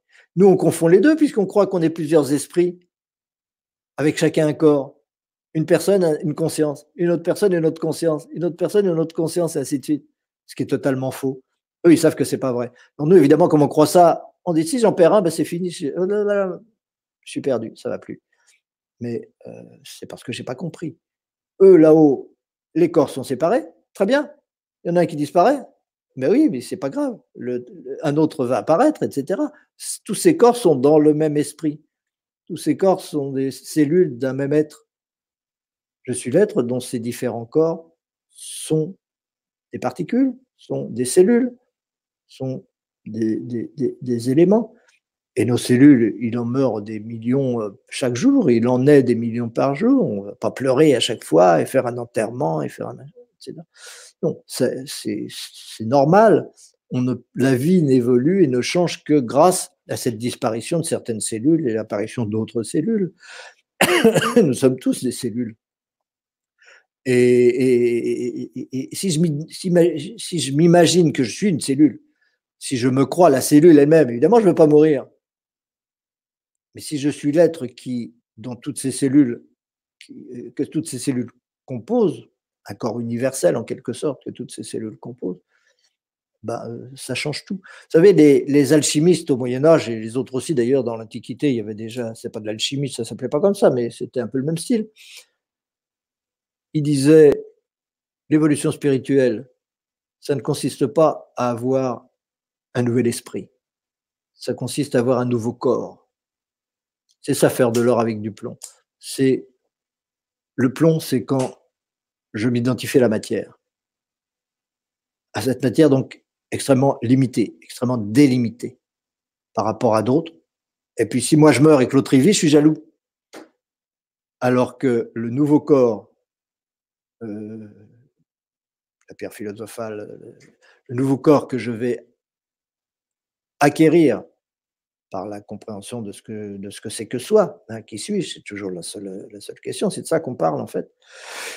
Ben, cette, cette compréhension me donne un nouveau corps. Ce corps, c'est l'univers. C'est pas immédiatement et directement l'univers tout entier. D'ailleurs, il n'y a pas d'univers tout entier. L'univers est une tendance, est une évolution, est une nécessité. C'est pas une réalité euh, qu'on peut cerner. Donc, il n'y a pas un, univers qui, puisse être défini. Euh, mais euh, celui dont, que je perçois, au moins je sais que je suis aussi cet univers extérieur, qui est une partie de l'ensemble des potentiels de l'univers. Euh, et, cette, euh, cette, partie des, potentiels, c'est des gens, c'est des personnes, des animaux, c'est un cadre de vie, c'est tout ce que vous voulez, une planète. Et là, je peux. Je peux être en unité avec tout ça. Je peux considérer que tout cela est mon propre corps. Mais là, c'est encore au-dessus du supramental. Hein. C'est Bouddhi. C'est le, le, nous, notre préoccupation, c'est d'aider les gens qui, qui s'y intéressent et qui ont envie de le faire, de passer de, du, mental au supramental, c'est-à-dire du mental au causal. C'est pareil. Euh, c'est pas encore de passer à Bouddhi. Bouddhi, c'est le niveau christique, etc. ça va venir, ça va venir, pas d'impatience. Chaque chose en son temps. Euh, l'important, la compréhension, ça permet de sortir du mental et de, passer dans ce supramental où on sait que notre l'autre est intérieur, non pas à la personne, L'autre n'est pas intérieur à Franck, pas du tout. Franck et l'autre personne sont intérieurs à ce que je suis, ce que je EST. Nous, nous, sommes non pas la personne, mais ce qui anime la personne, et qui anime aussi l'autre personne, et qui anime aussi toutes les personnes. Et si parmi toutes ces personnes, il y en a une qui disparaît, qu'à cela tienne, elle est remplacée par une autre personne, de toute façon, c'est obligatoire tous les destins euh, doivent être vécus et tous sont vécus. Et le fait d'avoir ce nouveau corps alchimique euh, fait que la peur de la mort des autres euh, disparaît totalement. On, ça va pas, c'est pas pour autant qu'on s'interdit d'être triste, qu'on s'interdit de pleurer, ou qu'on s'interdit d'être dans, la détresse parce que, il faut pas exagérer, quoi bon, on aime bien, on peut pas ne pas être attaché aux gens, à sa famille, etc.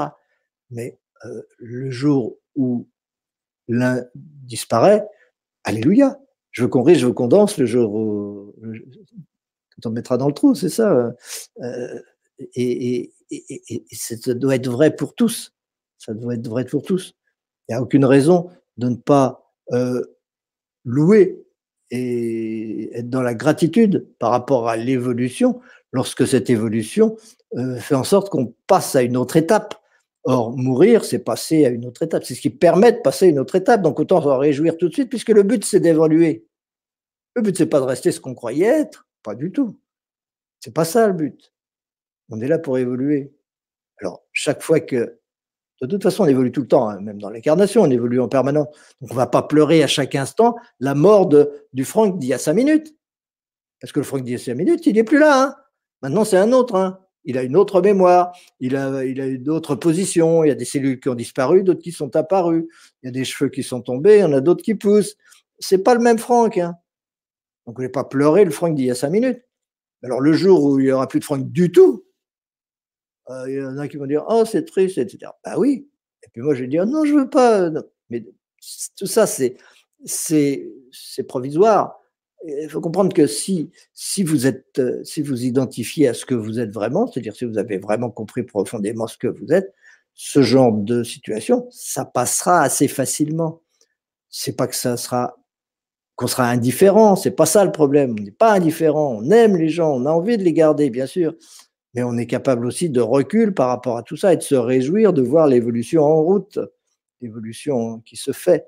Elle se fait, et c'est parfait qu'elle se fasse on est tous là pour s'entraider à évoluer de toute façon.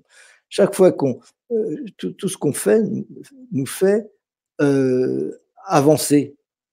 Donc tout ce qu'on fait, tout ce qu'on vit, tout ce qu'on échange nous fait mourir quelque part et renaître autrement un petit peu. Bah oui, mais il y a des moments où on meurt beaucoup et on renaît beaucoup. Oui, c'est un fait.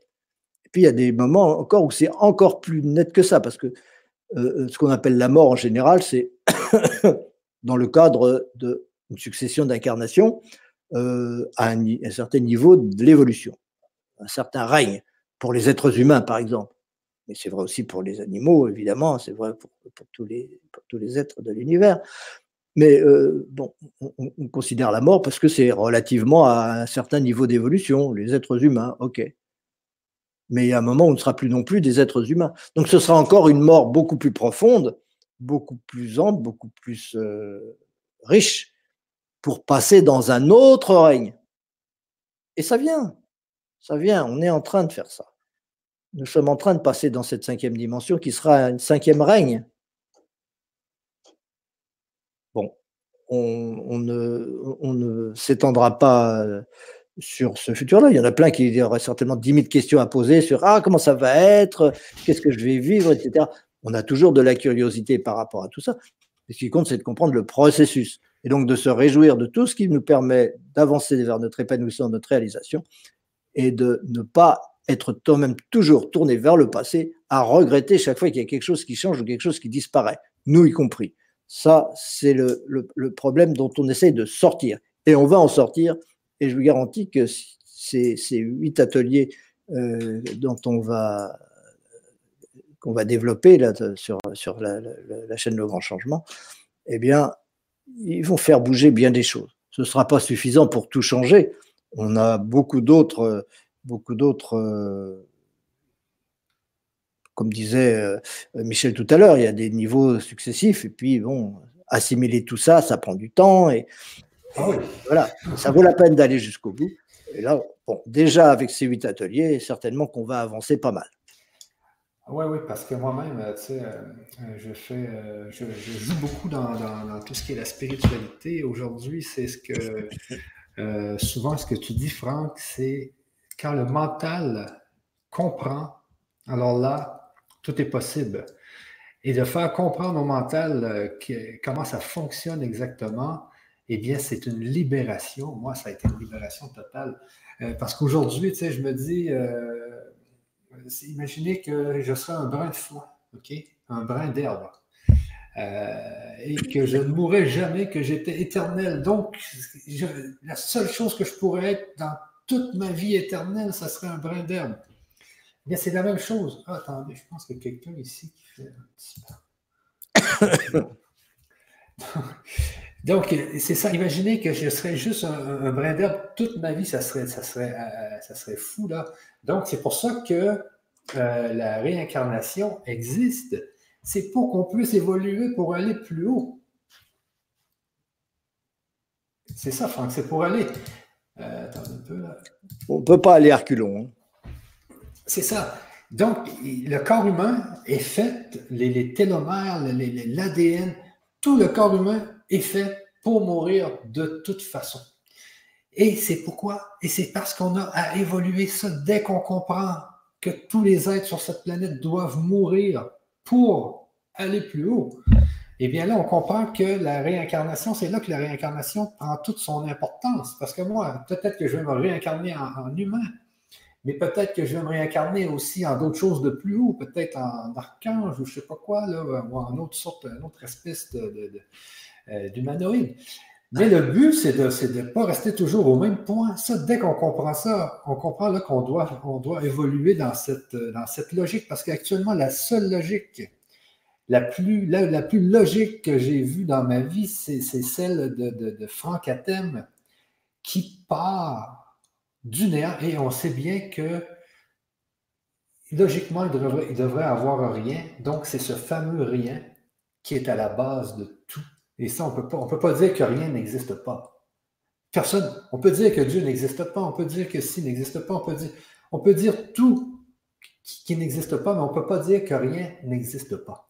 Et ça, c'est un peu la, c'est un peu la, racine de ta pensée, c'est cette logique qui, qui, qui, que rien ne peut détruire.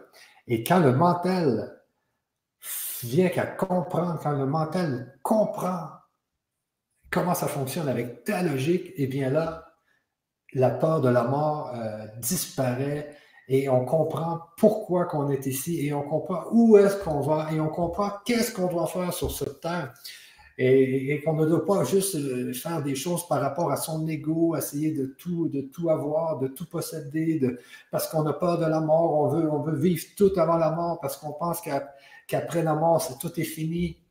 Donc, on, on prend tout ce qu'on a alentour de nous. Et c'est là que l'ego devient dangereux, c'est quand il a peur de la mort. Et c'est une délivrance. Ce que tu montres, que, ta logique, c'est là qu'est la délivrance. Et c'est là qu'on apprend que on n'a pas besoin de tout posséder, de tout, de tout avoir dans cette vie parce que on est ici pour évoluer. Donc, la vie de mon ego actuel est là pour évoluer, pour que dans ma prochaine vie, j'ai plus d'outils parce que dans ma prochaine vie, je vais être un Michel évolué. Je ne serai pas un Michel, euh, Michel, Michel, euh, Michel Morel. Je vais être une autre sorte de Michel, mais beaucoup plus évolué, qui va avoir une bien meilleure vie. Donc, c'est là qu'est toute la force de la logique athémienne, parce que moi, j'appelle ça la logique athémienne. Donc, c'est là que toute la force est et c'est là que c'est ce qu'on va développer, mais ça prend quand même, parce que moi, ça m'a pris, je vous dis, là, quatre mois, ça fait quatre mois que j'étudie, que j'écoute, et que, que je finis par voir comment ça fonctionne. Et c'est, comme je vous dis, c'est la libération complète du mental. Le mental se dit, ah, OK, voilà comment ça fonctionne. Parce que là, qu'est-ce qu'on nous dit aujourd'hui? On nous dit, il y a un Dieu, il y a un ci, il y a un ça, il y a... Et, dans notre tête, on se dit toujours, ah oui, peut-être, oui, j'ai peut-être des preuves. Ah oui, j'ai peut-être, euh, euh, oui, je, suis pas mal sûr de ci, je suis pas mal sûr de ça. Mais euh, il y a toujours quelque chose qui arrive, qui finit par arriver, puis finir par nous dire Ah, peut-être que c'est pas vrai. Et là, quand le mental se dit Ah, peut-être que c'est pas vrai, eh bien là, c'est là que ça tombe et que tout tombe et que votre foi tombe. Et puis on se dit Ah, mais à quoi Pourquoi que je crois à toutes ces choses-là Mais quand vous allez dans la logique athénienne, et là c'est fini, là vous n'avez plus le choix de croire. C'est ça, Franck, que tu dis souvent. Ça, ça fige. Tu peux l'appeler comme ça si tu veux. Euh, en fait, j'y suis pour rien, c'est pas grave. Euh, enfin, Franck, il n'y est pour rien, ou pour grand chose. En tout cas, euh, toi, tu y es pour beaucoup si tu, ton avenir n'est pas décidé. Hein. tu dis, je ne sais pas si c'est dans cette vie ou dans une vie future que je vais passer dans un autre règne. Nul ne peut le dire maintenant, mais euh, ce n'est pas du tout décidé. L'avenir est totalement libre. C'est au moment de la mort que ça se décide. C'est le cheminement qu'on a parcouru au moment de la mort qui se fige. Et là, on ne peut pas en rajouter. Et donc, en fonction de ça, de cela dépend que effectivement tu vas ou te réincarner en, tant qu'être humain ou, autrement, euh, collectivement avec d'autres dans, une autre dimension. D'accord. Euh, en tout cas, c'est une version évoluée. C'est quand même une version beaucoup plus évoluée. Donc, moi, je ah, vais bah avoir enlevé ma peau de serpent avec la logique.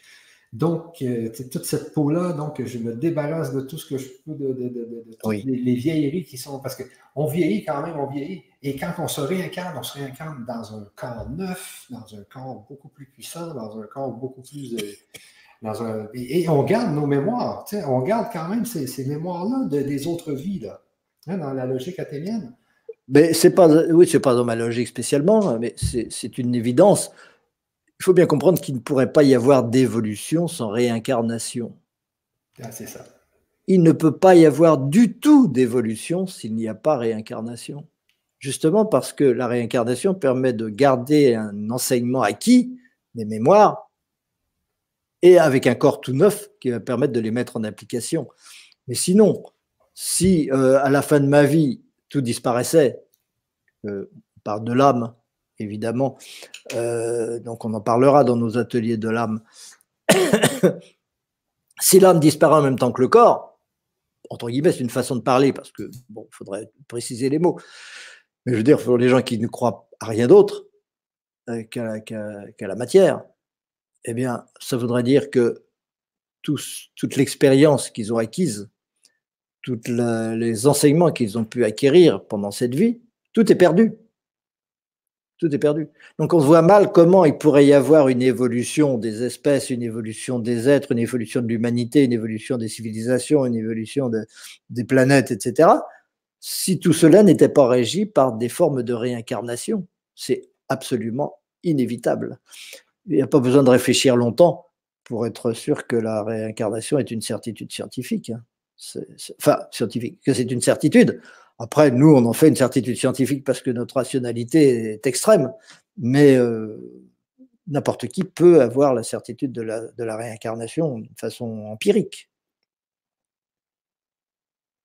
Exactement, exactement. Donc, euh, sur ça, les amis, on va peut-être répondre à quelques questions. Il y a beaucoup de. Ah, bonne idée. Il y a beaucoup de questions.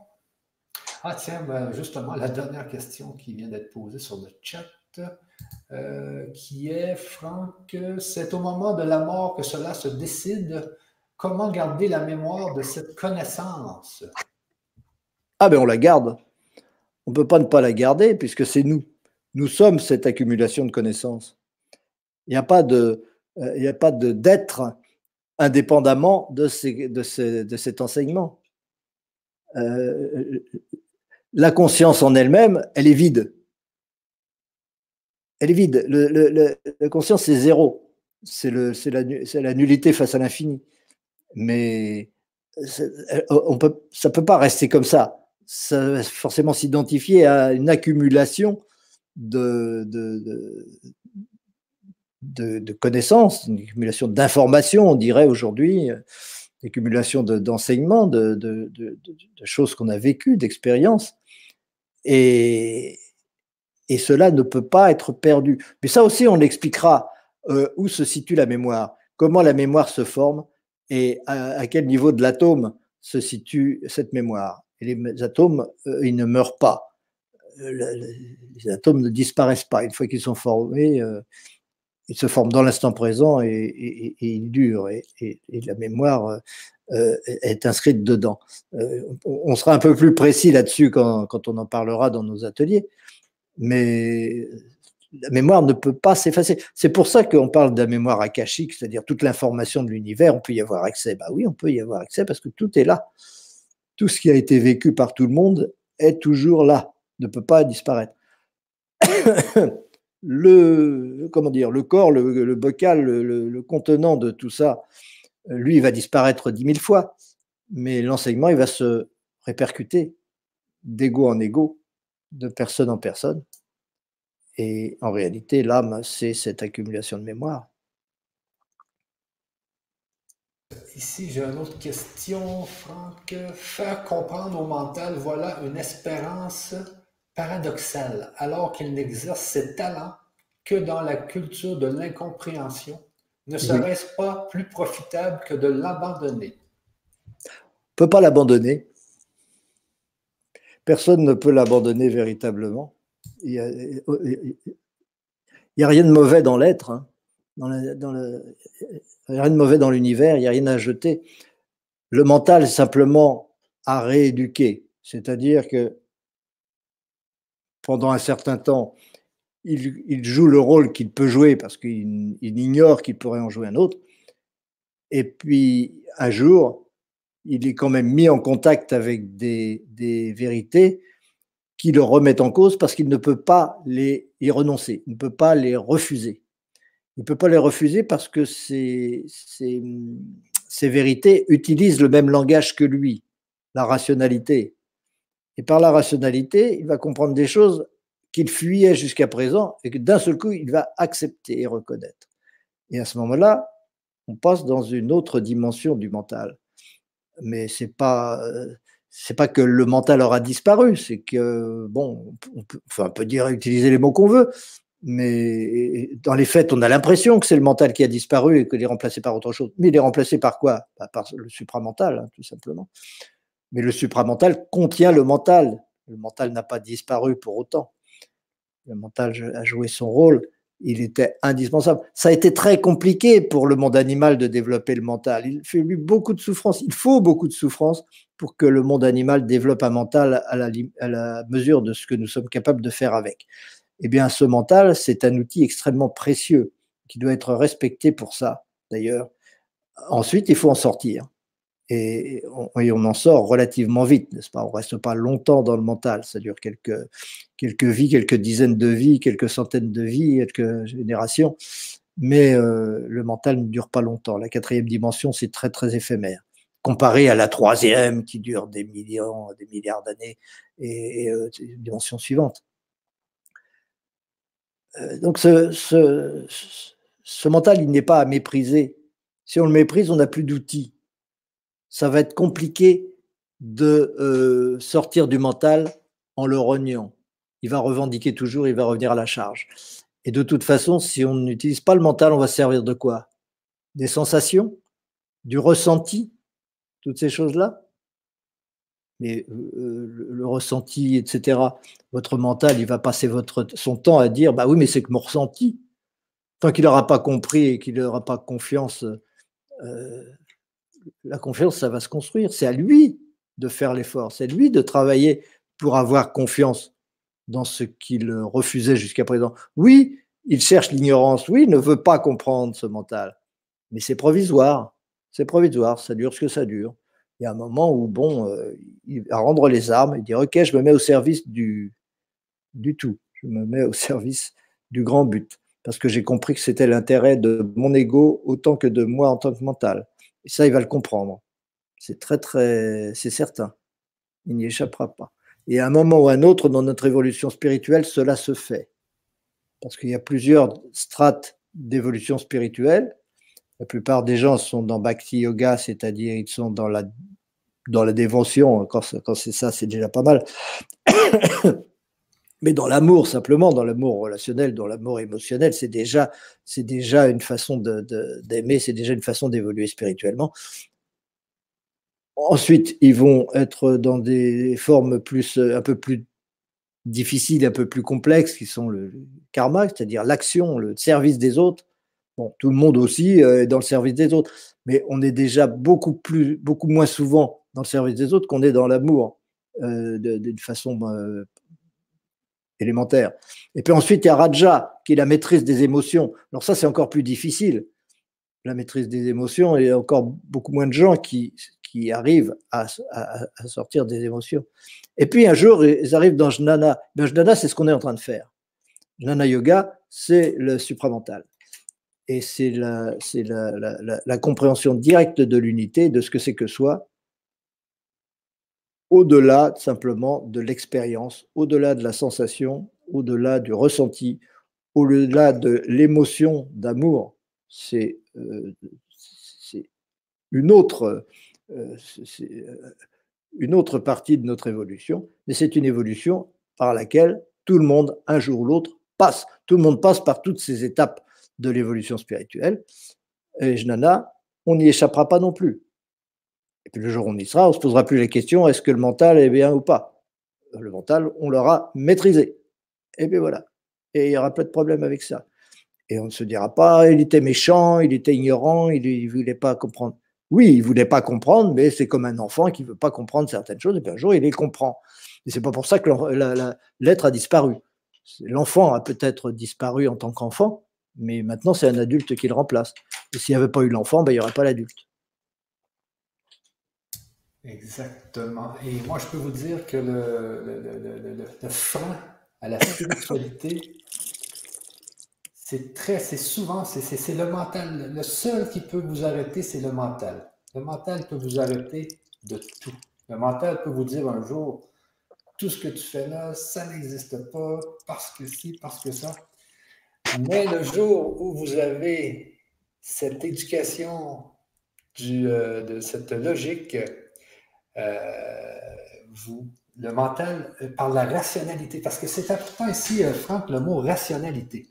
Hein, souvent, tu dis rationalité, c'est parce que vous allez voir cette logique athénienne, elle est tellement rationnelle que le mental ne peut plus dire Ah, non, ça n'existe pas, non, non, non.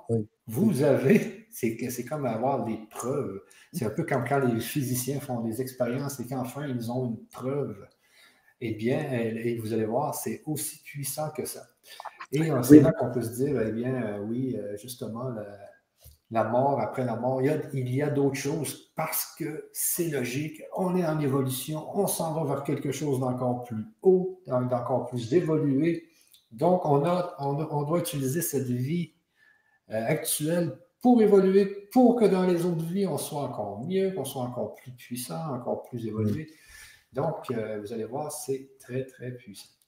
Euh, oui, Franck? Oui, non, je dis la rationalité, c'est pas un mot magique, c'est pas un truc comme ça qu'on sort du chapeau. Euh, alors que la plupart des gens, ils disent ah, la rationalité, ça vaut rien, c'est pas intéressant, c'est mental et tout ça. Non, non, non, non, non, non, ça va beaucoup plus loin que ça. On va comprendre la source de la rationalité. D'où vient la rationalité? Pourquoi il y a une rationalité? Pourquoi il y a la logique? Et pourquoi l'univers est totalement logique? On peut le comprendre et il faut le comprendre. Et après, au bout d'un moment, le mental devient un complice de notre évolution au lieu d'être un obstacle.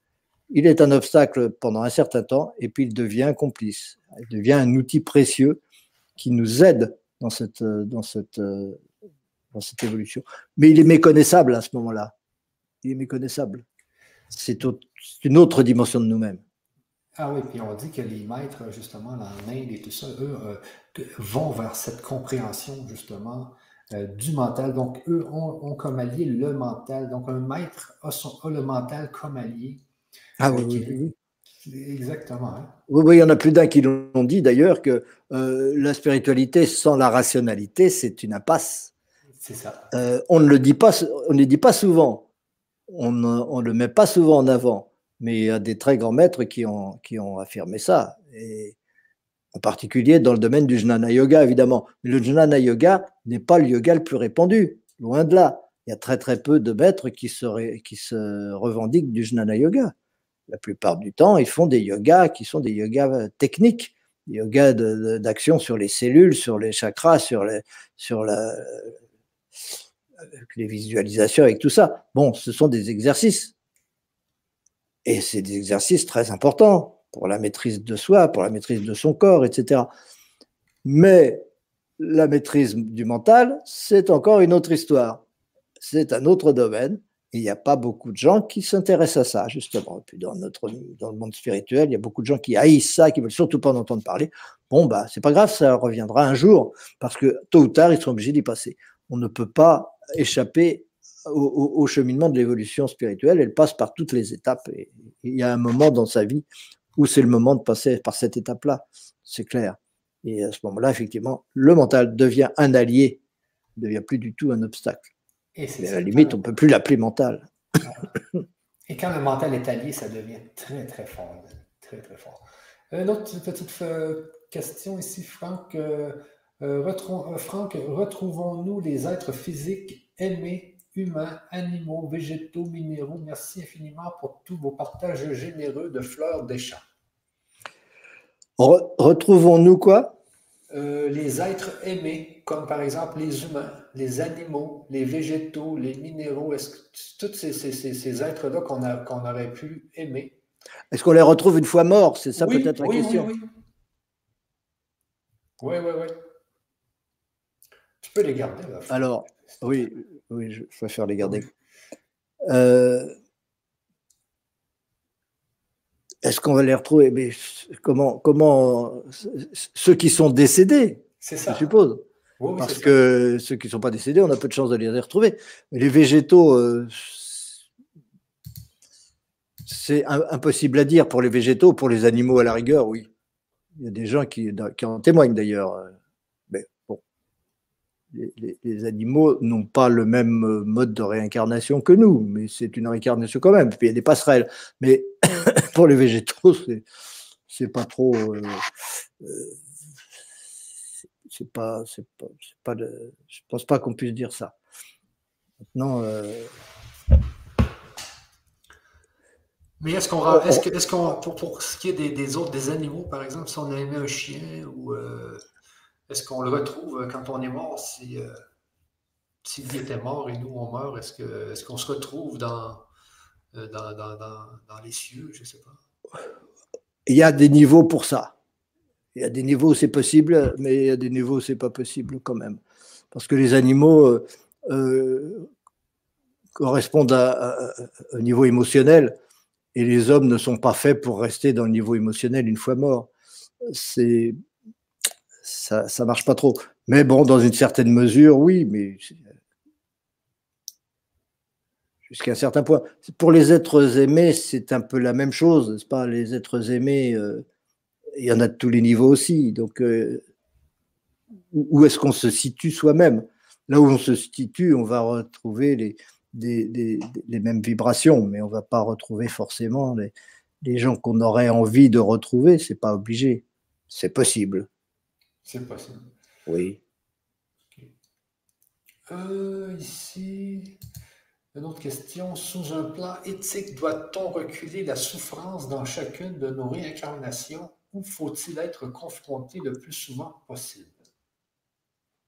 Attends un peu, je recommence. Sous un plan éthique, doit-on reculer la souffrance dans chacune de nos réincarnations ou faut-il y être confronté le plus souvent possible? Non, non, non. Il n'y a absolument pas à rechercher la souffrance. On est là pour chercher le bonheur et pour euh, évacuer la souffrance le plus possible. Pas l'évacuer, c'est une mauvaise expression, mais en tout cas pour ne plus en avoir, euh, euh, j'allais dire, d'avoir besoin. Mais c'est même pas ça, parce que c'est pas la même souffrance de toute façon c'est la notion même de souffrance qui change. Il y a des choses qui, euh, qui, font souffrir énormément à certains niveaux et qui vont plus souffrir du tout à d'autres niveaux. Mais la même expérience, donc euh, on, peut la, vivre. On va, euh, de toute façon, le but, c'est toujours, non pas de ne pas souffrir, c'est notre but de conscience, c'est notre carotte, c'est ce qui nous fait avancer, c'est le fait d'être heureux, d'accord? Mais l'évolution spirituelle, elle consiste à faire de moins en moins souffrir les autres parce que chaque fois que je suis attaché à mon ego, c'est les autres que je fais souffrir. Évidemment, par contre-coup, je souffre aussi. L'attachement à l'ego, puisque je suis fait pour évoluer et que l'attachement à l'ego, c'est justement résister à l'évolution, évidemment, euh, je vais souffrir de beaucoup. Et plus je vais résister, plus je vais souffrir. Donc, plus je vais me lâcher par rapport à ça et accepter l'évolution à l'avance, c'est-à-dire avoir compris à l'avance où je vais y aller, moins ça va pouvoir s'appeler de la souffrance mais il, y aura, toujours besoin d'expériences particulières. Nos besoins spirituels changent avec notre évolution. Et donc, il y a des nouvelles expériences qu'on n'aurait jamais pu vivre à d'autres époques, qu'on va vivre dans, telle, incarnation, par exemple, et, qui peuvent être, euh, qui, évidemment, sont des épreuves et peuvent être des sources de souffrance. Mais c'est justement pour mettre en évidence, lorsque c'est une source de souffrance, qu'il y a encore un attachement à l'ego. Et ça va être encore une autre expérience qui va encore mettre en cause un attachement à l'ego, et puis un autre, et puis une autre façon de s'attacher à l'ego, et ainsi de suite. Donc des souffrances, il peut y en avoir euh, beaucoup successivement. Il n'y a pas à les rechercher, il n'y a pas à les rechercher, il y a au contraire euh, euh, à, à chercher à ne pas en avoir besoin. Et pour ne pas en avoir besoin de ces souffrances, la clé, c'est toujours la gratitude à l'avance, c'est-à-dire la confiance. Ne plus avoir besoin de vivre certaines épreuves parce que à l'avance, on s'en réjouit. À l'avance, on les accepte. À l'avance, on est dans la gratitude par rapport à toutes ces choses. Donc, on n'a plus besoin de les vivre. Les expériences euh, douloureuses sont là pour nous apprendre à aimer. Si on aime à l'avance, on n'a plus besoin de les vivre. Euh, bon, on, détaillera ces choses-là, hein. on ne va pas s'étendre outre mesure, mais c'est très important. C'est très important de comprendre le, processus de la, souffrance, comment on, sort de que, comment ça correspond à nos besoins spirituels. Et on est complètement comptable de nos besoins spirituels. C'est nous qui créons les circonstances qui vont nous faire souffrir ou pas nous faire souffrir d'ailleurs, parce que en fonction de nos besoins. Si on crée la circonstance, c'est parce que on en a besoin pour évoluer. Et si on en a besoin pour évoluer, c'est qu'a priori, on ne la reconnaît pas, on ne l'accepte pas, on ne l'aime pas. Et donc, on va souffrir en la vivant. Donc ça, c'est le processus habituel, normal, permanent. Mais c'est pas ce qu'on recherche. Ce qu'on recherche, au contraire, c'est d'être de plus en plus ouvert à, l'absolu et d'être toujours capable d'être, comme disait notre ami Pierre Gardel, volontaire pour tout et de se réjouir à l'avance de tout ce qui peut arriver en disant le but contrôle le tout, donc je suis en paix, il n'y a pas de problème. Et je, une fois la chose se présente, ben soit, euh, je sais très bien que c'est dans le but d'évoluer que je me suis donné ça et je sais pourquoi, je sais que je suis le seul responsable créateur de ça en, ayant, en étant le comptable de mes, de mes besoins spirituels. Mais on n'a pas à rechercher du tout la souffrance. A priori, elle est là pour reculer. Elle est là pour reculer toujours. Mais, je dirais même ce n'est pas vraiment le problème.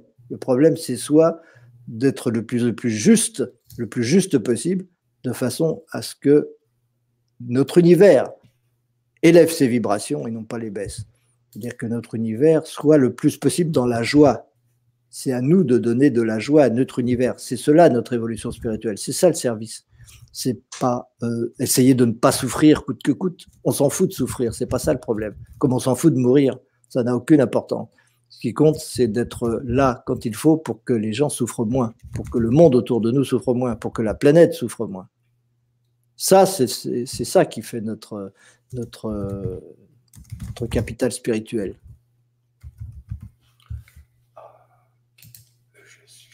Donc, Franck, une autre question que je te donne à l'instant. Euh,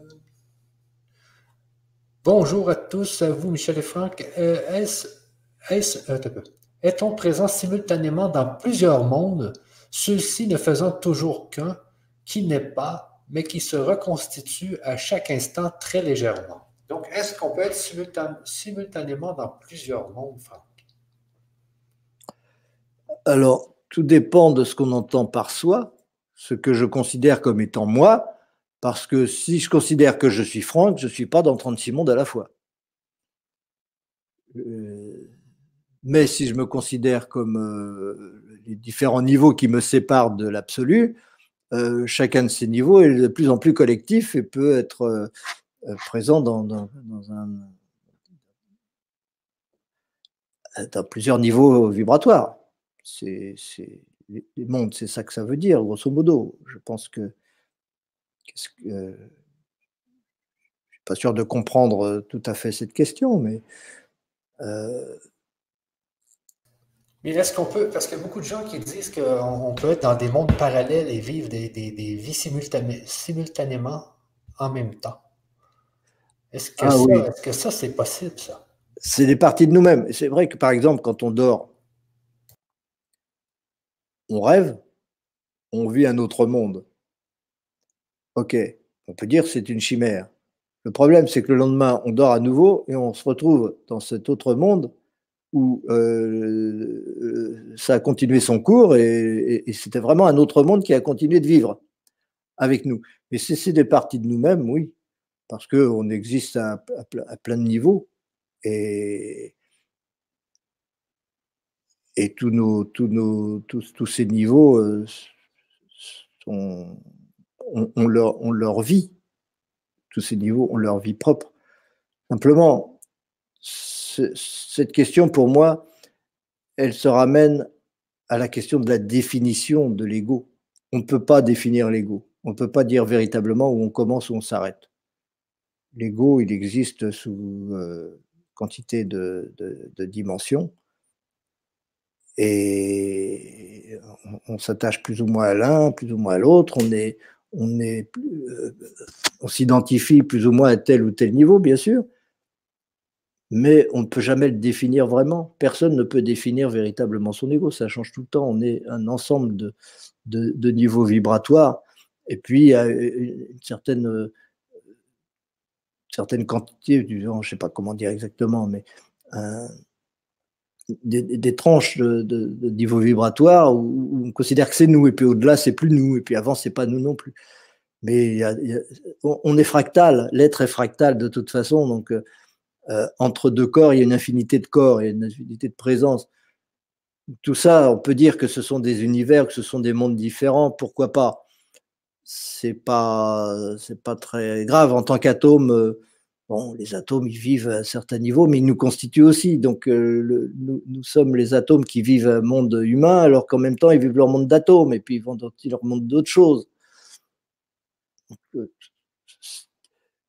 euh, pour moi, ce sont des questions qui n'ont pas beaucoup d'importance parce que ce qui compte, c'est là où je joue un rôle, là où je suis, quel rôle je joue? Est-ce que mon attitude est juste? Est-ce que mon attitude n'est pas juste? Est-ce que euh, mon intention est d'améliorer mon comportement, mes relations pour faire moins souffrir le monde extérieur ou est-ce que c'est pas ça mon intention? Euh, C'est uniquement ça le problème. C'est pas par curiosité de. Les questions qu'on se pose sont pas des questions pour la curiosité. Comprendre ce que c'est que soi, comprendre euh, ce qu'on vit, etc. C'est pas une question de curiosité. C'est une question pratique, une question de jouer son rôle une question de savoir où on va, d'où on vient et, à quoi on sert et de le faire. Euh, après, on sait bien qu'on est, que tout est fractal, que l'être existe sous une infinité de formes différentes et que bien malin celui qui pourra dire où il commence, où il finit. Personne ne peut dire où il commence, où il finit. Ah quand on regarde euh, ce, que, l'humain comprend aujourd'hui avec un microscope, il peut aller voir jusque, mais pas encore jusqu'aux atomes, parce que c'est l'effet tunnel qui permet de voir les atomes, mais bon. Euh, donc, on peut, on peut quand même voir assez dans, le petit, dans le très petit, mais dans le très grand. Parce que quand on regarde l'univers, quand on regarde, je veux dire, le ciel, on voit des étoiles, on voit, mais on voit quand même qu'il y a comme des schémas de, cellules. Euh, on, pourrait être amené à se dire, est-ce qu'on n'est pas dans, quelque chose de vivant, justement, dans un, être qui est immense? Est-ce qu'on n'est pas une cellule? Est-ce qu'on n'est pas sur un atome, justement, de cette tête qui est immense? Et, et peut-être que lui est aussi dans un autre encore plus grand, un peu comme les poupées russes.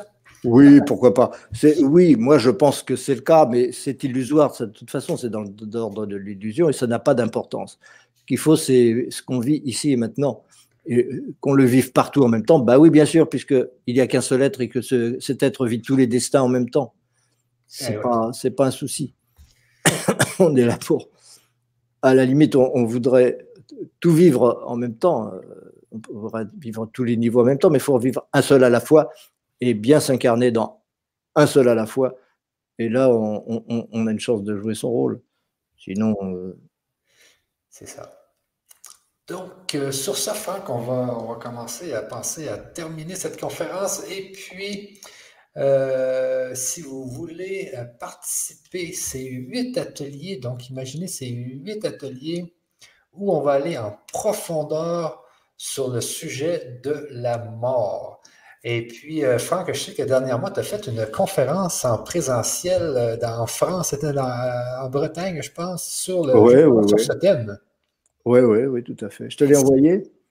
Euh, non, mais je sais que tu m'avais dit que ça a été très, très, très fort. Les gens sont partis de là. plus personne n'avait peur de la mort. Tout le ah, monde était heureux. Il faudra vérifier quand même, j'en sais rien.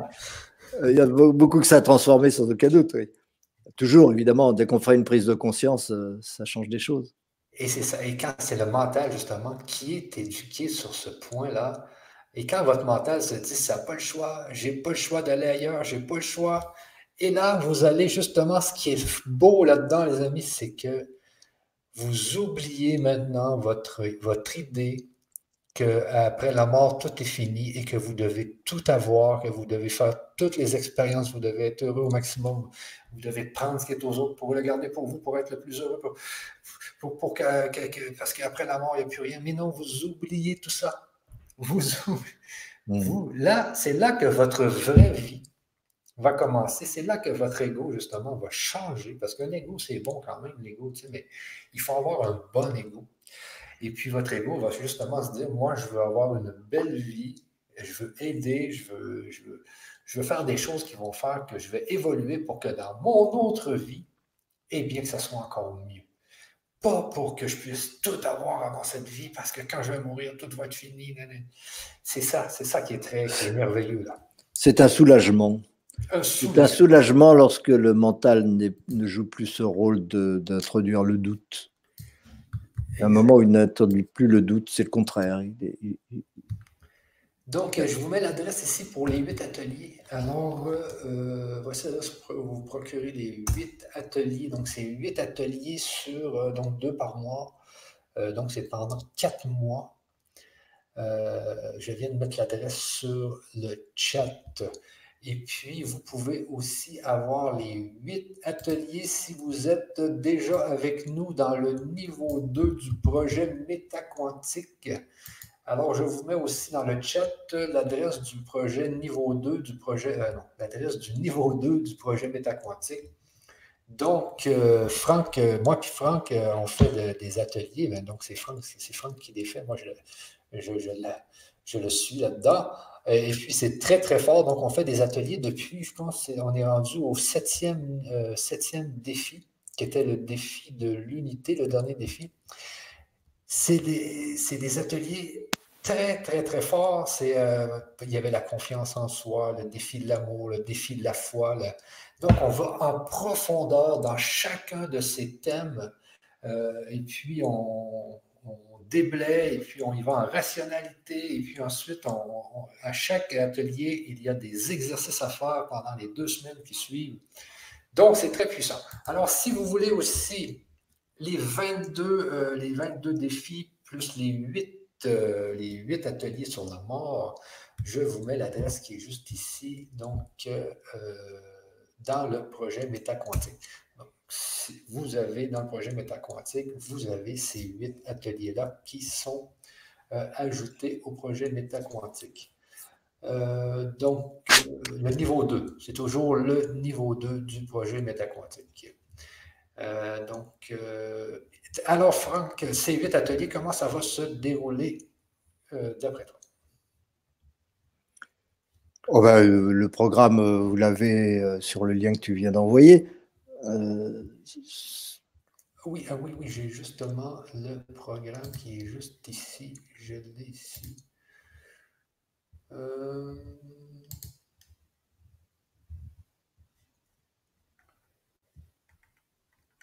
Attendez un peu.